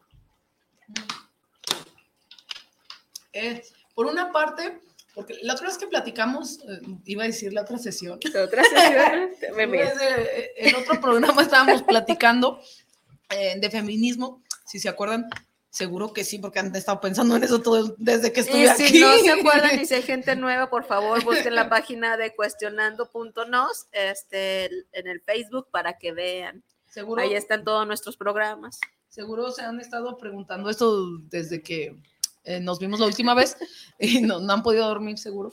Pero este, ahí es, mm, esto tiene que ver con eh, dos posturas, ¿no? Que una es el, eh, y que para mí es fácil de entender y que no hay más, eh, feminismo liberal y el feminismo radical, ¿no? El feminismo liberal voltea por los derechos sexuales y reproductivos, ¿no? La morra tiene, de, si quiere comprarse un coche, un avión, con esa es su derecho, su cuerpo y puede hacer lo que se le antoje. Pero bajo este es lo peligroso del feminismo liberal o de los derechos humanos vistos desde el neoliberalismo, que es le- le- el individual, no están vistos de manera colectiva. Nuestros derechos humanos también con, con todo esto que problematizamos están vistos desde un- una postura neoliberal, donde darle prioridad a- al sujeto con su libertad individual. Ese es el problema, ¿no? Y otras posturas dicen, no, hay que ponderar, sí, la libertad del sujeto es importante, pero este, acá está la justicia. Arriba está la justicia. No hay, por ejemplo, la postura del- de la bioética de la intervención, así se llama, que es más comunitaria, que aborda todas estas problemáticas. Este, dice eso, sí, la libertad del sujeto está importante, pero vamos a hacer una ponderación. Por ejemplo, en América Latina es más importante alcanzar la justicia que vemos en el derecho anglosajón, es más importante la libertad individual, ¿no? Entonces lo peligroso que el feminismo voltea a ver porque con la mirada neoliberal, que dice, sí, sí puedes, sí puedes tú decidir, puedes sacarte un ojo si tú quieres, ¿no? Aunque eso tenga consecuencias eh, para ti eh, en lo corto, pero sociales y culturales, o sea, no se ven que quién pierde y quién gana más, ¿no? Por eso el feminismo voltea a verlo, pero cuando igual igualito pasó con lo de la prostitución, ¿no? De así es un trabajo, no hay pets. Tú, pues, tienes hambre, pues dale, ¿no? Es lo mismo con lo del trabajo y que lo entiendo que también hay gente que esté este, libre de decidir si se prostituye o no, pues por supuesto que sí, pero hay algo de explotación atrás que el, el feminismo liberal no, ha- a mí me lo parece, no ha alcanzado a ver, Ajá. ¿no? Y entonces aparece, eh, no aparecen casi al mismo tiempo, obviamente, aparecen las posturas del feminismo radical, que dicen, no, esto es igualito que la prostitución y ya nos pasó en los ochentas, claro. ya pasó, y ya pasó hace muchos siglos que hay una postura como de libertad individual que desprotege a las personas que no están, a las mujeres que no están en un privilegio de decidir. Decidir libremente es un privilegio para quien se lo puede pagar, eso es claro, entendiendo los contextos sociales y culturales. Por eso el feminismo ra- radical diría a la subrogación de vientres, Nel, no puede regularla, está regulando la explotación Claro. no mames. Y el feminismo liberal es, sí, estás negando el derecho a la libertad individual. Entonces es una ponderación que es más importante, la justicia o la individualidad. Que si le preguntamos al derecho anglosajón, dirían él, lo más importante es la, la individualidad del sujeto, ¿no? Por eso traen armas por eso venden armas en los Walmart en Claro, Estados Unidos, ¿no? Claro, y las meten a las escuelas y, pasa lo que pasa. y no, ¿verdad? y no pasa nada porque es mi libertad de defenderme, Claro. pero hay una consecuencia social y con esto pasa igual, hay una conse- consecuencia social que huele a explotación y que permite y que abre caminos para la explotación, ¿no? Que a lo mejor habrá, por ejemplo, que pensar ya más, este, más localmente en la subrogación altruista, ¿no? En Tabasco dicen, no, sí podía pagar, pero parece ser que la van a blindar para que solamente sea altruista. Entonces, allí sí está puesto el dedo en la llaga en lo cultural y lo social, Claro. no que habrá que preguntar lo del deseo, de lo que si es en serio está chantajeando a alguien, o cómo demonios vas a regular que no le paguen. Si yo digo, yo firme, digo, ay, sí, sí Ay, quiero amigas. Uh. ¿no? O sea, ¿cómo regulas eso? Las decisiones morales no se pueden regular Claro. no se pueden regular. Nos vamos, ni la Biblia pudo, o sea, no, la, la Constitución menos, o sea, o la Ley General de Salud, o los acuerdos internacionales menos, ¿no?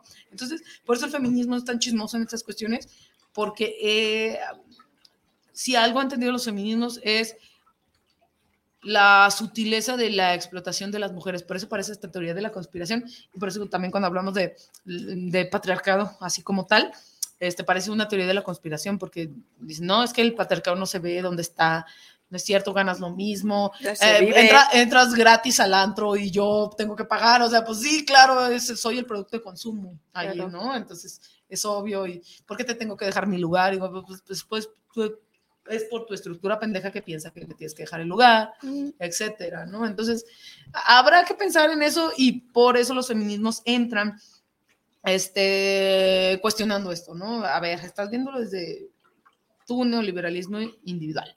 Entonces, eso va a tener una consecuencia cultural y social. Entonces, no puedes regular el trabajo, eh, el trabajo sexual, ni puedes regular la explotación de las mujeres, la venta de morros o la venta de, de este, ¿cómo se llama? De procesos gestacionales. Por eso me parece más problemático porque es un proceso completo que ya vimos que tiene muchos problemas al final y al inicio y entre, que, ah, vendo mi óvulo, ¿no? Y que también tienen un problema de sobreestimulación ovárica que les tienen que hacer a las Claro. mujeres gestantes para que suelten en lugar de un óvulo, suelten 30, ¿no? Bueno, no tantos, pues, pero suelten 4, 5, 6. Entonces, a ver, aquí hay un problema también, ¿no? Que este, sobreinyectarle hormonas a la morra, claro. etcétera, ¿no? Entonces sí hay un problema que de objetivización y eso es innegable, ¿no? Y si nos vamos este, más, a- más al fondo, entonces sí tenemos derecho a objetivizarnos. ¿no? Yo quiero ser un objeto y pues, yo Sí. soy objeto, animal o cosa. Es el problema de los derechos humanos eh, a través, vistos a través de la individualidad y de la autopercepción. ¿Cómo le digo a alguien que no, no, güey, no eres un objeto? Y el güey dice, sí, a huevo, sí soy un objeto. Yo quiero ser un Pues sí, objeto, sí quiero. ¿no? Sí quiero. Ahí se contrapone eh, la individualidad del sujeto. Entonces, ¿qué es más importante? No, entonces si eres un sujeto. Entonces hay que tratarte como tal. O no, no puede ser bajo ningún concepto Entonces, ¿qué objeto. chingados somos? Pues, Entonces ya no somos Eh. personas, ya somos objetos. esa es la pregunta al millón de dólares. Entonces, ¿qué? Objetos sexuales. Obje- objetos para todo. Objetos para todo. para todo. Entonces, ahí hay algo bien peligroso de, a ver, ¿qué, está, qué estamos ponderando entonces? ¿Para dónde vamos? Pues vamos para el neoliberalismo cabrón, pues ya está. Decían, ¿se acuerdan cuando decían que el capitalismo iba a caer por sí mismo? No se ha caído el güey, No, está bien paradito, ¿no? Entonces, pues, habrá que cuestionar. esto. y e- esta práctica me parece un ejemplo muy rico para poder empezar a, a pensar este, las complejidades de, de un dilema tal, porque no solamente es legal, no solamente es político, no solamente es cultural, no solamente es médico, no solamente es psicológico, entonces involucra todo esto, ¿no? Pero sí depende de, de- desde dónde lo, lo miras, ¿no? Si, si lo miro desde el feminismo liberal, por ejemplo, pues me diría que sí, o sea, tú dale, ¿no? Tú Tú dale. dale, tienes ganancia, mejor es más, quedaría prohibido. eh, Ujú. Prohibido el altruismo, ¿no? No, no, le tienes que pagar porque ya está Claro. gestando, ¿no? Porque está viendo la calidad, el valor de la, del proceso reproductivo, ¿no? El valor, pero el valor en dinero, no el valor en otra cosa, ¿no? Por eso quedaría hasta prohibido. la- Van a ver, en unos meses nos vemos para que vean que va a estar legislado por allí, ¿no? Que sí le paguen a las morras porque eh, tienen una capacidad reproductiva que tiene valor mercantil. Y que también sea accesible, ¿no?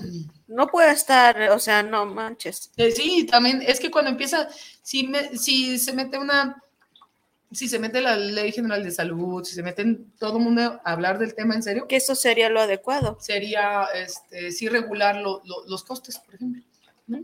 Pero este, que un proceso de reproduc- reproducción asistida por sí mismo no es barato. O sea, aunque, sea, aunque tú vayas con tu parejita y se una inseminación artificial, pues no es barato. Entonces, ¿cómo le van a hacer para abaratar los costos? ¿Quién lo va a pagar? Que es la misma discusión sobre la interrupción del embarazo. Claro. que Ese sí es un problema de salud, de, de salud sexual y reproductiva. Que decían, no, ¿por qué le tengo que pagar el aborto a esta, no? con mis impuestos. Y ya ven que pagan un chingo de impuestos Claro. pero, pero es como quien se lo paga, ¿no? Entonces hay que ponderarlos, este, es un problema de salud pública no tener hijos, es un problema de salud pública los morros que no tienen papás y los albergues están a, a rebosar. Claro. Entonces, ese sí es un problema de, de, este, de salud pública, no de salud en, en los morros, es un problema de desorganización jurídica y de certeza jurídica para los morros, ¿no? Tienen el derecho a estar en una familia. Pues órale, o tengo el derecho de tener hijos a través de un método de subrogación que me lo va a dar el Estado. Pues a rato vamos a tener también como en Ucrania, ¿no? De las morras en, en este, ¿cómo se llaman? En casas que son parideros nada más y que bueno, y que se me olvidó decir eso, y que con la, lo de la guerra de Ucrania que se cerraron las fronteras, muchas madres gestan, mujeres, perdón, gestantes se quedaron en Ucrania y ya no pudieron volar a- con sus familias este, comitentes, ¿no? Ya están haciendo maternaje. Entonces, pues ahora, no, se quedan en albergues los morros. Se quedan en albergue. O la morra se lo lleva, que va a ser la mayoría, yo creo, que se los lleve, o se quedaron en albergues. Muchos morros, aparecieron un montón ahí de, notas con el escándalo que así 100 morros en los albergues, porque pues no pudieron volar o los padres comitentes a llevarse al morro, o se, se cerraron relaciones internacionales, entonces ya no podían hacer ningún, ningún acuerdo legal. Eso es un gravísimo, gravísimo, porque no estamos pensando de manera compleja un problema complejo, un problema estructural. Sí, y por eso me viene la idea, así como, ¿y, y por qué estas mujeres, no, que quieren abortar, no deciden, ¿no? Dan, te atiendo te- y me lo das en adopción. Ay, no, porque no tiene mis genes. Pues sí. O sea, Así de- no mames. no, no mamar. O sea, ¿qué quieres entonces? No ¿No? quiero mis genes ahí apareciendo, O sea. ¿qué quieres? Este, porque un hijo no precisamente es que tenga una carga genética. Mm, De eso ya es otro problema. A mí me- yo digo, bueno, este, yo quiero tener un hijo, ah, sí, pero no quiero estar embarazada. Yo no quiero volver a pasar por un embarazo, yo no quiero volver a pasar por una cesárea, yo no quiero pasar por una depresión postparto, yo no quiero Pues pasar sí, por un puerperio, no quiero pasar eso, pero si pudiera adoptar a un chamaco. Pues de- de eso está mejor, ¿no? No. O sea, que el problema, y aquí, qué bueno que lo mencionas, porque el, el- el problema no es que sea difícil adoptar, de hecho es fácil. En un sentido de Ujú. papel eso, pues lo vas llevando ya, en seis meses a lo mejor. El problema es la situación jurídica de los morros. ¿no? Que como los abandonan ahí abajo del puente, pues, pues bueno, ¿no? O están en, en- en procesos de pérdida de patria potestad, o este, o ya no encontraron ningún familiar y, tienen- y la ley dice que tienen que esperar, eh, no, tienes que esperar 70 años y poner edictos en los periódicos buscando al MED, no, pues espérate, ¿no? y los morros cumplen 18 y ya Claro, nunca los ya adoptaron, ¿no? Y también eso, el ideal de tener un morro, ¿no? Eh, ahí me, por allí me contaron que, o, o lo, lo pueden observar también en, este, como la solicitud de, de ser adoptantes, ¿no? Tú pides, eh, que también me parece absurdo, pides como un contratito, así de, bueno, yo quiero un morro de tal a tal edad, eh, que sea niña o niño, Ajá. Y este, aparte que no tenga ningún problema médico, que sea bonito, que sea güero, que sea, o sea, pues, no mames, Entonces volvemos a caer en este tema de derechos de los niños que están sujetos a discriminación. Esto sí, eso sí es la discriminación legalizada e institucionalizada. Y ese es el pedo, cuando ves los derechos humanos de manera neoliberal, eso es lo que sucede. Que bueno, entonces dime, dime qué, qué niño quieres para yo escogértelo. No, Entonces pues, eso ya ni siquiera es un deseo, eso ya entonces es un pinche Es capricho. una pinche perversión, no, ¿no? sé. O sea, porque eh, eh, eso, eso es lo que pasa cuando eh, así institu- institucionalizan esa, esa visión, ¿no? De, ah, bueno, el, el argumento es que, bueno, es que vive en una casa de dos pisos y, por ejemplo, no podría adoptar a un morro que subiera la- las escaleras, ¿no? o con O con, discapacidad. no, y- o con No, problemas con mentales. problemas mentales. No, sí, sí, sí, problemas mentales. Sí. eh, o con así que no tengan ningún medicamento. O que ya no esté ningún- grande. Ese es el pet, no están adoptando perros, oigan. Sí, o sea, ni a los perros. Ni a los pe- perros, No, hasta los, no. a los perros sí. Mucha gente ya ves que por eso compra perritos, ¿no? Ajá. Porque ay, no los quiere bonitos, así estéticos, o la las razas, las razas de los perros que están genéticamente modificados para morirse. estaría bien, pues. Mira, pues yo no sé. Pero no podemos estar luchando más por los derechos de los animales. No, bueno, sí, aunque seamos sí. animales, Pues, pues. ¿no? también, o sea, que cada quien tiene su causa, ¿no? Uno no puede tener todas las causas del mundo. Y si está, eh, por ejemplo, mi causa importante y la que yo pienso como los problemas sociales tienen que ver con el feminismo, ¿no? Y que es el argumento que siempre nos dice, hay problemas más importantes, el hambre en África. Ya sé, güey, sí, el hambre en Sí. África, pero digo, Ricky Martin que lo haga ya que fue para allá. Pero digo, cada quien su, su pelea y su visión, pero este, sí hay, sí hay un, un problema con eso, ¿no? De qué pasaría si mi morro naciera con discapacidad, una discapacidad, y tuviera mi casa de dos pisos. Se, pusiera en indefensión mi morro, pues sí, ¿cómo le voy a hacer? ¿No? Entonces, eh, es cierto también que no hay un sistema social y de salud que soporte también a esos morros, ¿no? Que están viviendo aquí, que están, ya están aquí, están en un entorno, etcétera, ¿no? Y que no pasa con las familias de adopción, por ejemplo, que sí ponen, y porque es requisito y así, no digo que la gente sea horrible y ande escogiendo, no, sino que así está el, el, el- la solicitud, ¿no? Tú le pones de qué edad más o menos, y que, y que tiene que ver con, la, con tu adecuarte. Digo, con, con que el morro se adecue a ti, perdón, no al revés, ¿no? De bueno, voy a adecuar las condiciones que sean necesarias, porque para, por ejemplo, para cuando hay una pérdida de patria potestad, por ejemplo, tiene que ver con que no adecuaste a, a las condiciones del morro. Entonces me parece doble discurso, ¿no? De, este, pi- pierdes la patria potestad por tu morro porque no le das de comer, por ejemplo, ¿no? O porque no tiene, su, eh, no tiene las condiciones de higiene necesarias, por ejemplo, ¿no? Tiene violencia, etcétera, ¿no? Y entonces los acuerdos es, eh, ya no hagas A, B y C y vas a adecuar tu vida para el morro. Pues En- que tiene- y que la, la, la opción es al revés, pero creo que también tiene que ver con, responde a estos procesos de desesperación de llévate, llévate a los morros. Sí, Y que no debería ser así, ¿no? O sea, me parece un doble discurso bastante interesante. Porque debería de haber cosas más profundas, ¿no? A lo mejor como de estas partes de los dictámenes psicológicos para ver si la familia, me Ah, supongo que sí hay, sí, sí hay, sí hay, pero no conozco uno que realmente, o sea, que sea lo más importante, Mm, ¿no? mira, Que no haya una compatibilidad písica. Ay, no, ya es No, demasiado. ya. No, espérate, se van a quedar los morros a los 30 en los albergues. No, no. Porque que, o sea, que tenga como, ah, sí, la familia, ah, sí, esto, ah, sí, aquello. ah. Y más que mucha gente por su deseo de ser padres, pues van a omitir mucha información.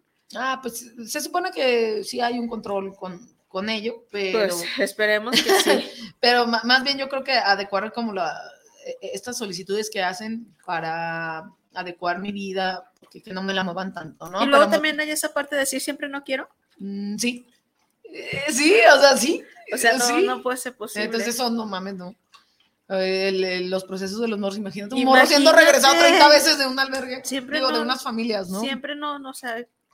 No, es que no, eso no puede ser, o sea, eso no puede ser. Pero igual es como también, ya, ya entramos ahí en el, en el terreno de lo éticamente aceptable y no, pues la ley no puede regular los, pues, los este, no puede controlar eh, las decisiones morales de las personas, o sea, es incontrolable, no es incontrolable que hoy ya no quieras un hijo, como una, una persona que, que haya gestado por su cuenta y diga, no, ya no quiero ser mamá, ¿no? ¿Será éticamente aceptable o no? Pues sí, Pues es sí, entonces con, con- con los padres adoptantes no tiene que ser al revés, a mí me lo parece. O no lo sé, o sea, ya no lo sé, así de, pues ya no quiero. A ver si mi mamá no me regresa a los 30. No me adoptó, pero se puede regresar, se puede regresar a los 30. Pero sí, eh, a lo mejor, bueno, ya problematizándolo más, sí hay diferencias, pues. O sea, sí hay diferencias de ser padres adoptantes a, a padres o, o madres por gestación biológica y fisiológica, o sea, sí es diferente. Entonces, a lo mejor sí habrá que tener esas diferenciaciones, pero no lo sé, no lo sé. Déjenme, estudio más al respecto, es, es una, es una buena, buena pregunta. Otra vez estoy moviendo la mesa. Ok, vamos a ver qué tenemos escrito por ahí. Ah, sí. Les dije que no me iba a, te dije que no me iba a callar ni un rato. Está perfecto porque yo traigo otras como la alergia. Ah, Ay, sí. Por la contaminación. Por la lluvia, por Ah, todo. A mí me da de todo. ¿Qué dice la raza? Dice bien poquito, no se anda motivando para escribir. Joel Ramos, saludos para el programa Cuestionándonos, saludos a la invitada de hoy desde la Ciudad de México. Qué bueno que nos escuchen desde la Ciudad de, Ah, de México. De- desde esos lugares. Desde- ajá, saludos, Joel. Ana María Sepúlveda, saludos a Cuestionándonos, saludos desde Salamanca, Guanajuato, saludos para las panelistas. Muchos saludos, Ana María. Orlando Gutiérrez, saludos para el programa desde Tlaquepaque Centro para las conductoras del programa. Es muy interesante cómo sigue avanzando en la ciencia sobre los temas gestales. Luis Daniel Rojo, saludos desde Zapopan, saludos a Paulina, siempre con la buena vibra. Ay, traes. Vibra, vi- vibrando alto. Vibrando alto. no, por favor. Traes fan. Gracias, Luis Daniel. Susi Torres, saludos a Ani. Llegué tarde por la lluvia, pero aquí escuchándoles en Zapopan. Saludos a la invitada. Muchas gracias, Susi Torres. Qué bueno leer tu comentario. No importa, yo también llegué tarde. Iniciamos un poco tarde por la lluvia. Josefina Aviña, no sé si algo. No, no, pero que no pasa nada.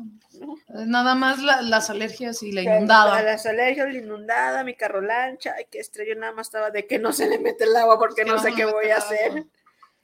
Josefina Aviña, saludos. ¿Cuándo pueden hablar de dulas? Cuando haya una dula que me acepte la invitación, con mucho gusto la traigo. Si conoces a una, no, háblale bonito de mí, de mi Está programa. interesante, Sí, cierto. Daniela Ruiz, saludos al programa y, sa- y saludos a Paulina. Traes tus fans, muy bien. ¿Qué te, qué te dije? Ya, me anoté Es- si es contigo. Esto de, de ser famosa es muy, muy difícil, amigos. Pero lo asumo, lo asumo. Esto voy a ver qué tengo que por el Facebook. Obviamente, pues digo, este, vamos a ver, Ay, nos perdimos. mandé. No, que se perdió la imagen acá atrás. Sí, se perdió la imagen. Y por acá, ay, nada más me salió un comentario, qué triste esto. Bueno, Ay, la pero gente está dormida ya, yo creo, en su está casa. dormida, ¿no? ¿no? ya se durmió desde que empecé a hablar y no me callé nunca. Ya. Eso tie- pasa si por las tienen, vacaciones. si tienen insomnio, pónganle al rato y ya escuchan. Y ya, y ya se van quedando así no, bueno, pa- pasa, pasa, pasa. Yo espero, es programa por in- internet, por radio, pues entonces eh, la página del Facebook estuvo como mes inactiva. Pero ahí está Rafita, ahí está no Rafita nada. mandándonos saludos. Muchas gracias, Rafita, por seguir el programa. Te mando un, un- un abrazo eh, y saludos para ti, para tu familia. Pues están nuestros poquitillos saludos, pero bueno, Cool. ¿está bien? Pero están bien. Pues sigamos. Es también, ah, ya, se me olvidó que, estaba hablando, pero seguro ahorita retomo el hilo. ¿Qué está diciendo? Ah, sí, de, las solicitudes. Está, hablando de las solicitudes de, de adopción y si debería de ser igual para las personas, o sea, desistirte de un chamaco o de una chamaca, si, este, si es un, una gestación así tal cual, o es una, este, o es una solicitud de adopción. Me parece que a lo mejor sí debería de haber algunas, algunos candados, yo qué sé, pero aquí entramos en, en otro problema porque es como si alguien te pudiera obligar a través de un contrato o de una solicitud a ser papá y mamá si no lo quieres. Es que es bastante problemático. O sea, Sí. es bastante problemático. Así de, ah, quiero regresar al chamaco. Ay, no, ahora ya te lo quedas. Entonces, ahí ya el morro va a sufrir un, este, una vi- violencia ignorativa y un, ¿cómo Pues un rechazo, sí. un rechazo hacia su familia que dijo que lo iba a adoptar, ¿no? Entonces me parece muy peligroso para el morro que eh, se quede en una familia donde no lo quieren, ¿no? Como la mayoría de nosotros que ya, ya no nos quieren en nuestras casas, pero creo que sí debería de, o sea, debería de pensarse un poco más, pero también, es, o sea, ta- también este... Que, que- que entraría aquí un poco este, esto de las familias asistidas, ¿o ¿cómo se llama? las familias de acogida. Ándale, de acogida, ¿no? Que, que igual y puedan acogerlo por un rato y después ya, Está bastante bien. ¿no? De decidir, ¿sabes? Que sí quiero. Sí, que también está, o sea, a mí me parece que es más amable para los morros, o sea, que estar en un albergue, porque eso... ¿Qué es una familia de, acogida? Para que quede claro ah, el concepto. Ah, sí, cierto. Familia de acogida es una figura jurídica que permite que tú me cuides a un morro, yo como institución, este, como delegación de niños, niñas y adolescentes que, este, que toma custodia de los morros con situaciones legales diversas, es lo que decía la situación legal, no de morros adopta, ser susceptibles de ser adoptados, sino de morros que están resolviendo su situación legal. ¿No? Por ejemplo, un proceso de parte de potestad y me está tardando 10 años. Pero no tanto, yo espero, pero a, habilidad de servidor público, a lo mejor sí va a tardar un chingo, pero, pero imagina eso, ¿no? hay una situación legal que la ley me dice, eh, tengo que esperar un año a ver si aparece su familiar, un decir, ¿no? Y entonces, ¿yo qué hago con ese morro como institución? Pues me lo quedo en un albergue, ¿no? Pero la, la las figuras de familia de acogida es eh, certifícate como una familia de acogida que me puede cuidar al morro que no es en albergue en lo que se resuelve su situación legal. No es, no es para decir, ay, acojo este morro y a lo mejor es más fácil la adopción. Son dos figuras diferentes. De hecho, si te certificas como familia de acogida, no puedes certificarte al mismo tiempo como familia adoptante, ¿no? Tienes que esperar un año, porque mucho, es que mucha gente hace eso de este, situación legal de los morros, ¿no? Cuídamelo en lo que en un año se resuelve, ¿no? Y ya me lo cuido un año. Y entonces dicen, ay, este, eh, ya le compré todo al morro, ahora ya lo quiero, que se quede aquí para siempre, pero su familia en tronque original ya apareció y puede ser restituido a su familia original. y eso, sí, no, no es gratuito. Entonces la familia original está desaparecida o lo que sea, y apareció y dijo, eh, ya llegué, me pasó un proceso de desaparición forzada, ponle, y dejé a mis tres morros hace un año, pero ya estoy aquí.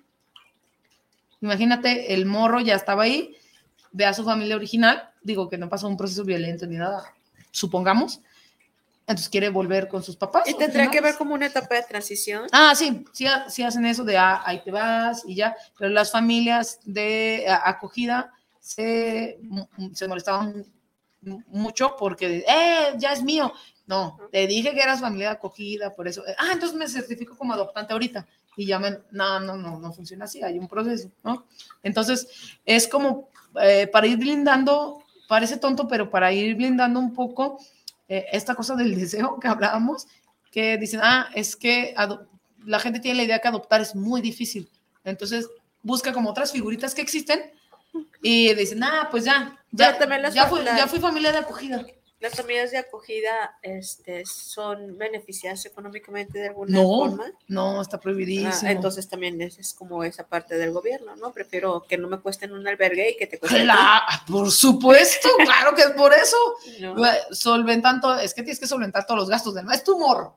Eh, en un año va a ser tu morro, no, el mío. No, ni va a ser, porque si sale la familia, me, me, tengo que, o sea, nomás lo voy a mantener de gratis y me voy a enamorar del niño de gratis y voy Pero eso atiende al deseo de si, si tienes mucho amor y eres muy altruista en tu vida y todo, a ver, pues, hechos son amores y no buenas razones, a ver, cuídame este morro, a ver, pro vida, vente, si amas tanto la vida, esta es una vida que camina, que ya está, lánzate y cuídamelo. No, secuestro, ya no lo pinche Pero eh, también por eso este, existe, que también existe, eh, este, la adopción por convivencia, ¿no?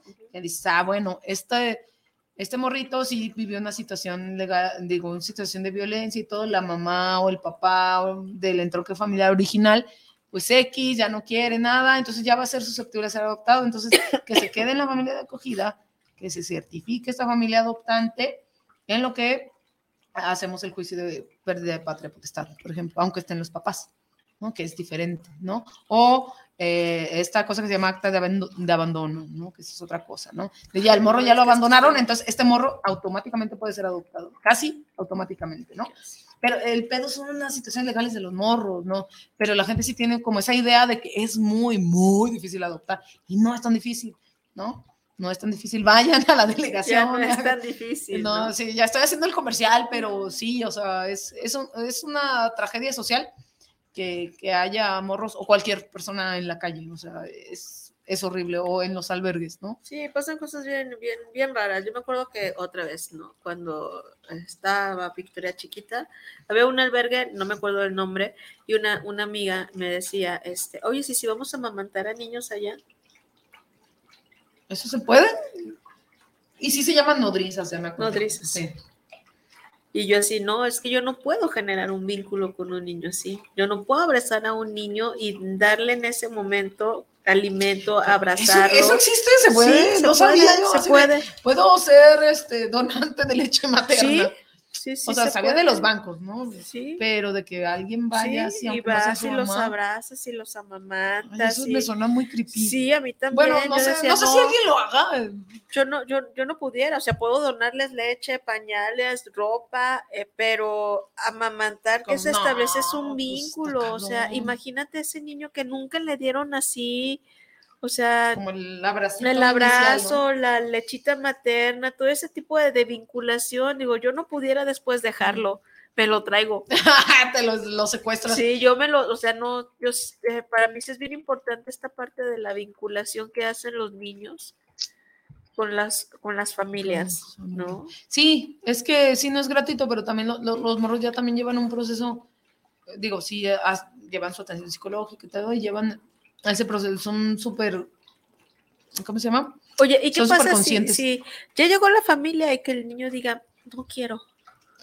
Que, su familia original. Ajá. Ah, no, lo primero es la escucha del morro. O sea, si él dice, no, yo no me quiero regresar, ah, bueno, no te regresas. El morro, y ese, ahí en el acta va a constar, el morro dice que vive todas estas situaciones, el peritaje psicológico dice que vive todo esto, entonces no quiere. Entonces sí hay Su decisión, si sí, se sí. toma el interés superior del Uh, niño. Ahí sí, Ahí sí. ahí sí te lo garantizo. Ah, Te lo firmo, lo te lo firmo, a ver firmo. si es cierto. como, como- ¿Quién decía que firmaba los acuerdos? ¿Calderón? Ajá. Decía, te lo firmo, Te lo así, firmo. así merengues. No, sí, sí, este, ese sería el ideal, pues no es cierto, no, no, no, no lo puedo asegurar, no, no es cierto. Pero, o sea, entendiendo como el proceso, este, sí es importante, ¿no? Al bote nos vamos, pues, o sea, sí es importante pensar en que el morro, pues tiene palabra, ¿no? Y hay que valorar su palabra. Que es sujeto de derecho, ¿no? Por Así supuesto, es, sencillo. es- es el PETS que no va a ser producto de la mercantilización y de... Porque también se tenía como esta creencia, ¿no? Que el gobierno te daba un varo para que adoptaras, no, pero no, está prohibidísimo. No, pero mientras que esté en el útero, sí. Claro, No, sí, pues pero- eso es diferente. Por eso el tratamiento es la noche y el día, o sea, no Ay, podemos, este, ya sé que no podemos este, confundir la gimnasia con la magnesia, pero si hay algo distinto que a mí me parece eso algo distinto es el es la explotación de la capacidad reproductiva de las mujeres porque parece un valor, pero ya no tanto cuando está acá, ya no cuan- tanto cuando está abandonado, porque eso ya no es un valor. ¿no? El puro, eh, por eso es tan subjetivo, el puro, el puro, eh, la pura capacidad reproductiva en la subjetividad es valioso, pero a la hora de la que está allá afuera ya no, porque si es un morro abandonado ya no lo es, pero si es una, este, si es una reproducción de mis mismos genes y eso ya es valioso porque yo le voy a pasar mi propiedad privada y porque es mi propiedad privada. Es algo súper subjetivo. Lo de la propiedad privada es un pedote porque es sumamente subjetivo y tiene que ver con, para que haya propiedad privada tiene que haber explotación. Hay que leer el capital otra vez, porque para, otra vez, un día que tenga más insomnio todavía, hay que, eh, no, no es cierto, nada más el manifiesto del Partido Comunista, que es bien chiquito, y, y explica eso, ¿no? Para que haya una, este, una ganancia tiene que haber una explotación, entonces Sí. hay un valor agregado, un plusvalor. Entonces ese plusvalor se lo damos las mujeres. ¿Quién más? Claro. Es, es Claro. por eso si lo vemos de la manera rojilla, podemos entender eh, de la visión este, desde el plusvalor, lo podemos entender, pero si lo vemos de yo tengo derecho a explotar lo que yo quiera y a ganar lo que yo quiera, que, que es eh, el, pensamiento neo- el pensamiento neoliberal, si yo tengo derecho de hacer ganancias y tú me lo permites, pues esto también es una, esto también es una ganancia. ¿no? Pues, Porque esta está prohibida, esta no. Ah, es que esta es gente. No puedes comercializar, es la gran diferencia. No puedes comercializar con gente. No, como no, si lo hago con el trabajo, la acumulación del trabajo es comercializar Claro. con los sujetos. Entonces, ah, chingado. Ahí ya hay un problema, ¿no? Hay algo que, habrá que ir ponderando, insisto. ¿Cuándo vamos a dejar de ser esclavos No, entonces? nunca. Nunca, en la No, vida, no, se abolió la esclavitud, no es cierto, No, nos no. han mentido, nada más cambió de nombre. Cam- Cambió de nombre, cambió de nombre, y entonces por eso cuando decían eh, venta o renta de vientres o de madres de alquiler. Madres No dicen, no, la- las cosas se alquilan. Ah, entonces ponle esta gestación subrogada, ¿no? Que es la pura gestación subrogada, ni maternidad No, subrogada, porque no hacen maternaje. Entonces, gestación. Es decir, vamos a disociar el proceso de ti mujer para no llamarte madre ni mujer ni nada, porque muchos, muchos textos mencionan madre sustituta. No, No. no, no. O sea, o este. Yo sí quisiera tener una eso- madre sustituta. Por eso es este eh, vientres subrogados, ¿no? O gestación subrogada, lo que sea. Porque, y además legalmente la subrogación también tiene un término legal Claro. bastante cabrón, ¿no? ¿Qué O significa? gestación, o gestación por sustitución. Eh, tiene que ver con, por ejemplo, ceder. Ujú. Eh, legalmente, cuando subroga- subrogas, cedes. Ujú. Cedes bienes, cedes servicios, cedes. Y es como una sesión de proceso reproductivo. Te Es- estoy cediendo mi. Ajá, mi feto. capacidad Ajá. reproductiva, por ejemplo, ¿no? Porque tú no puedes producirte, Ok, ya. porque el feto pues, ya se vende. Pero cuando, Fuerte, sí, está bien fuerte todo esto. pero otros eufemismos dicen eh, maternidad sustituta. Ok, ese es un eufemismo de Marroxita porque estoy sustituyendo tu Funciones. tu función Estamos hablando de de funciones. mamá, ¿no? Y sí, o sea, a mí me causa más sentido también, Ujú. porque si es toda la función, si la disociamos de las mujeres, por eso me gusta más, eh, académicamente hablando, su progresión de vientre, Claro. ¿no? Porque Y que serían cosas diferentes, ¿no? Sí, ¿No? sí, sí, sí. O sea, la persona que te cuida a tus hijos es una madre sustituta. claro. Ah, sí, por supuesto. Eso es una realidad. ¿no? Está ejerciendo la de maternidad 24 contigo. exactamente, es una madre Ay, también eso, sustituta. tam- eso también es muy interesante. Que este también hay, a- hay algunos a, autores y autoras que, que manejan como este, la maternidad no es única, no, no es, dif- es diferente para todas, y por qué no puede ser ejercida por varios sujetos a la vez. ¿No? Como esto que, esto que les decía al principio de hay casi cinco personas involucradas en la gestación, ¿no? Que eso no la hace mm, menor ni mayor valiosa ni, ni peor, pues, pero eh, eso- Pero sí, se- sí se puede hacer, o sea, estas a fin de cuentas la maternidad es una función, no hablamos de funciones maternas, y esa función la puede ejercer cualquier persona Ah, sí. que está comprometido. Yo vu- vuelvo a mi caso, no voy a hablar de Perita, ¿verdad? Voy a hablar de mi caso, o sea, yo digo, bueno, ¿quién, quién de las personas que yo conozco, no pueden cumplir con esas funciones, ¿no? O con ese maternaje similar al mío, Claro. ¿no? En este sentido de eh, no dejarla, porque no la podía dejar, ¿no? Este, era muy pequeña y no quería dejarla en una guardería, ¿no? No quería, y bueno, no- nada más pude pedir un permiso de seis meses para quedarme con ella, entonces sí es pensar en quiénes pueden cumplir con estas funciones Sí, no vas a estar ahí todo el tiempo, todo el rato. de sostén, ¿no? De cargar, de manipular, abrazar, dar de comer, todas esas Porque ¿quién cosas. Bueno, ya. Sí, o sea, para que se la piensen, pues. ¿no?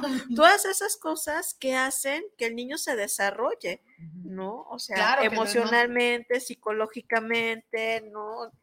Y que también las, las morras lo, lo han puesto, o sea, el Claro. sistema emocional lo han puesto las morras históricamente, ¿no? Porque no nada más está en varo, pues, Sí. o sea, te varo para poder mantener a tus morros, sino sí, por eso la- las redes de apoyo son tan, tan Y, y importantes. por, y por eso no, otra vez salen los hombres como figura paterna, como un güey ahí parado que figura un cabrón, ¿no? Claro, Así, Papá latinoamericano. Pero no buscan. O sea, ¿qué figura hace el hombre, no? O sea, alguien que esté ahí. Y luego Mm. por eso les consiguen el padrastro abusador, ¿no?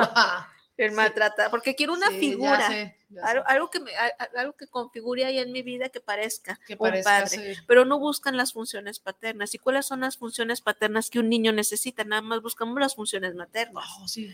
Por eso, ¿por qué en las guarderías o por qué no hay este, licenciados en preescolar? Ah, sí. ¿No? Y que sería sexual del exactamente, ¿quién pero también cuidar? pudiera ser las funciones paternas ¿Cuáles son esas? Soy latinoamericana. latinoamericana. Bueno, desde la psicología las funciones paternas Ajá. es regresarle al niño su individualidad, porque la madre siempre lo quiere tener, es como una extensión de él y el padre tiene que hacer ese corte. Ah, su, su función sería, a, a ver, vamos a enseñarte a ser persona. Vamos a enseñarte a ser así. no más. Y eso se hace a través de la función paterna. Con Y lo razón dice- todo el mundo anda buscando papás y Claro, mamás. Por eso, y eso lo dice Lacan, pues, ¿no? Esta, esta parte de las funciones, porque antes se hablaba de figuras, y ahora se habla de funciones, ¿no? Función paterna, función materna. ¿Quién hace una función materna? Pues mi mamá, ¿no? Claro. Entonces, pero no buscan porque no saben, nada más creen que buscamos al hombre proveedor. ¿Y a qué costa voy a tener esa figura para que me, prove- me, me, me dé, ¿no? Y también ahí entran un montón de casos de violaciones de niños, ¿no? Que, ah, lo abusó, ah, pero ¿cómo lo voy a meter a la cárcel? ¿Quién va a pagar la casa? Ya ¿no? sé. Entonces, nada más lo ven como esa figura que provee. Para eso sirve. Para eso sirve. Pero sí, también es el imaginario cultural de Claro. qué funciones puede hacer, hacer las morras y, y- y los vatos. Eh, con, el, con este entendido de si hay, este, hay cosas diferentes que puedan ejercer los hombres y las mujeres, ¿no? Por eso en el caso de Ricky Martin, otra vez, pobre Ricky Martin, le han de estar sumando Ah, los me cae oídos. gordo. le han de estar zumbando los oídos. Este, eh, en, en- en su figura de eh, ejercer su cuidado, pareciera ser que, que está ejerciendo esa, ese apego con sus morros, ¿no? Eh, eh, pero sí, entonces sí tendría que haber esas diferenciaciones Está- con su vato. ¿Sí? O sea, porque alguien tendría que sí. Pero no aquí yo lo, que, lo que yo, y algo que también se revisa mucho en el psicoanálisis es esta parte del narcisismo, ¿no? Y yo creo que Ricky Ah, sí, Martin ahí es puro claro. narcisismo, Claro, claro. ¿no? Es puro narcisismo más allá de... Pues es que es millonario. Y luego aparte, todos, todos curiosamente, todos se parecen a él, hasta la niña. Entonces no quiero pensar qué hizo y qué modificaciones Ay, genéticas Diosito. hizo, porque si te pones a revisarlos, No o sea, su visto, carga, su carga genética es idéntica a la de él. poderosa. O, o eligió a alguien muy, muy, con sus rasgos muy parecidos también. de- A lo mejor, si no lo voy a satanizar y no voy a hacerle historias de conspiración a ese güey porque tampoco me patrocina. No, pero cobra sentido, o sea, cobra sentido si, si tiene que ver con, o sea, si ya vas a garantizar, por, por eso digo lo de la, los, eh, ¿cómo se llama? Los avances tecnológicos y, y biomédicos, si ya vas a garantizar, porque pareciera ser que es una obligación de eh, la modernidad, ¿no? Si, si ya pasaste este punto, por ejemplo, de, ah, puedo elegir el sexo, bueno, pero ahora quiero elegir esto, bueno, pero ahora quiero elegir esto, bueno, y eso no hace más que una calcamonía de los deseos otra vez, ¿no? De Pues pedir, de pedir a la narcisista. de pedir a la carta, ¿no? Y que son, eh, a mí lo que me parece es como terceras personas y los morros. Y no porque sean niños y esté romantizando a los niños ni nada, o, o cualquier persona, ¿no? Porque ese argumento también lo utilizan con los procesos estéticos, no médicos estéticos, que no son tampoco para preservar la vida o para mejorar tu salud, ¿no? Sino solamente son para eh, solo estético, ¿no? Alguien que se quemó y pues arréglale acá, güey. Dice, no, es que no es necesario, pues así, ¿no? Pero eso responde a, este, a, a su seguridad social y cultural, ¿no? Que no está bien tener acá un, un Pues cachetito sé. quemado, ¿no? No, es que también yo cuando entramos en este pedo Pues del, del- de lo dismórfico corporal, ¿no? Como el güey que se siente alien y que ya fue a que le quitaran, Ah, o sea, sí, el güey te- alien. ese tema tenemos que también traerlo sobre la mesa. que es identidad. Eh, creo que el problema está en identidad au- autopercibida. Cuando ya le pusieron una identidad autopercibida, te chingaste. Puedes ser el alien men ese que dice que es alien. Ese es el problema, ¿no? Que es otra vez la identidad vista desde el neoliberalismo, desde mi individualidad, y que tú tienes que decirme alien, ¿no? Como, o como la morra que habla alien. la morra que habla alien porque es su idioma autopercibido. O sea, es a- súper absurdo, es súper Claro. mega absurdo. Bueno, a mí me lo parece. Hay que estoy hacer un a programa absurdo. Ah, sí, sí, de- no, de la identidad autopercibida, porque, Pongamos fecha, ya porque te vas a un mes- porque este es un es muy importante entonces la libertad del sujeto, de que pueda decidir lo que quiera, como el morrito de secundaria, como me dijo así, que pueda decidir lo que quiera, cuando quiera, donde quiera. Eso es el egoísmo apareciendo y ya la historia ya nos contó qué es lo que pasa cuando uno toma esas decisiones, ¿no? Claro. Eh, pero por encima de, de los otros y de las otras, ¿no? Porque pareciera ser que hay algo más importante, algo que está más arriba, ¿no? Y como nosotros somos latinoamericanos, a mí sí me lo parece que lo más, lo más importante es la justicia. Hay que ser justos. Que es bien no, que- difícil. no, pues que te digo, es un paquetazo, pero hay que jugarle a veces al abogado del diablo, pues, o sea, entonces no es cosa fácil eh, es- esto de pensar que es más importante, porque también es mi percepción, como, como, eh, y también es mi historia, ¿no? Que yo diga que es más importante la justicia, también responde a mi historia y a lo que sea y lo que me importa, ¿no? Pues el reloj dice que ya se nos no acabó el tiempo. callar, perdóname. Y, y voy a hacer el último comentario de Valentina González. Saludos a Anio Tiveros, te extrañamos con tu programa. Saludos a la invitada, son un show juntas con temas de interés para el mundo. Para el Muchas mundo gracias. mundial. Esperemos que el Para el mundo, mundo ¿no? mundial. en algún momento eh, no se escuche, el mundo entero. El Muchísimas gracias por ese comentario. Ya me hizo, ya. No, le da una razón de ser a mi programa y todo lo que hago por sacarlo adelante. Y ah, algo para cerrar. No, pues ya, me- ya estuve, hable, hable, ya mejor, este, no, nada más hay que pensar en eh, los problemas eh, como estructurales y complejos, ¿no? Es un problema complejo, es un problema estructural, no puede tener respuestas simples, no puede, así pero piensa en cualquier otro problema social, no puede tener respuestas simples, no todo es blanco y negro, hay que pensarle, y pensar cuesta. Claro, cuestionándonos, así es esto. Y bueno, para aquellas personas que les gusta, nuestra invitada eh, va a estar con nosotros eh, tres emisiones más por el momento. Bueno, dos, ¿no? Sí, que por ahí te tengo para entrevistar a una familia diversa, Sí, entonces para hablar acerca del acoso. Ah, Entonces, no me acordaba. Ahí me acuerdo Ya. ya, y me da felicidad, pues, que me vaya a apoyar para entrevistar. ¿no? Entonces ya se Ujú. está quedando en el programa. No, cobro carísimo. No, no, no les, no les alcanza. Pues bueno, chicos, me des- chicos y chicas, me despido de ustedes. La próxima semana eh, voy a hacer la presentación del primer valiente patrocinador, bien. ¿No? Entonces, este, vamos a, vamos a invitarlo para que conozcan y, y saber por qué decidió patrocinarme. eh, entonces, los esperamos el próximo viernes a las 8.30 de la noche y les dejamos un abrazo y un besote. Bye bye. Vámonos.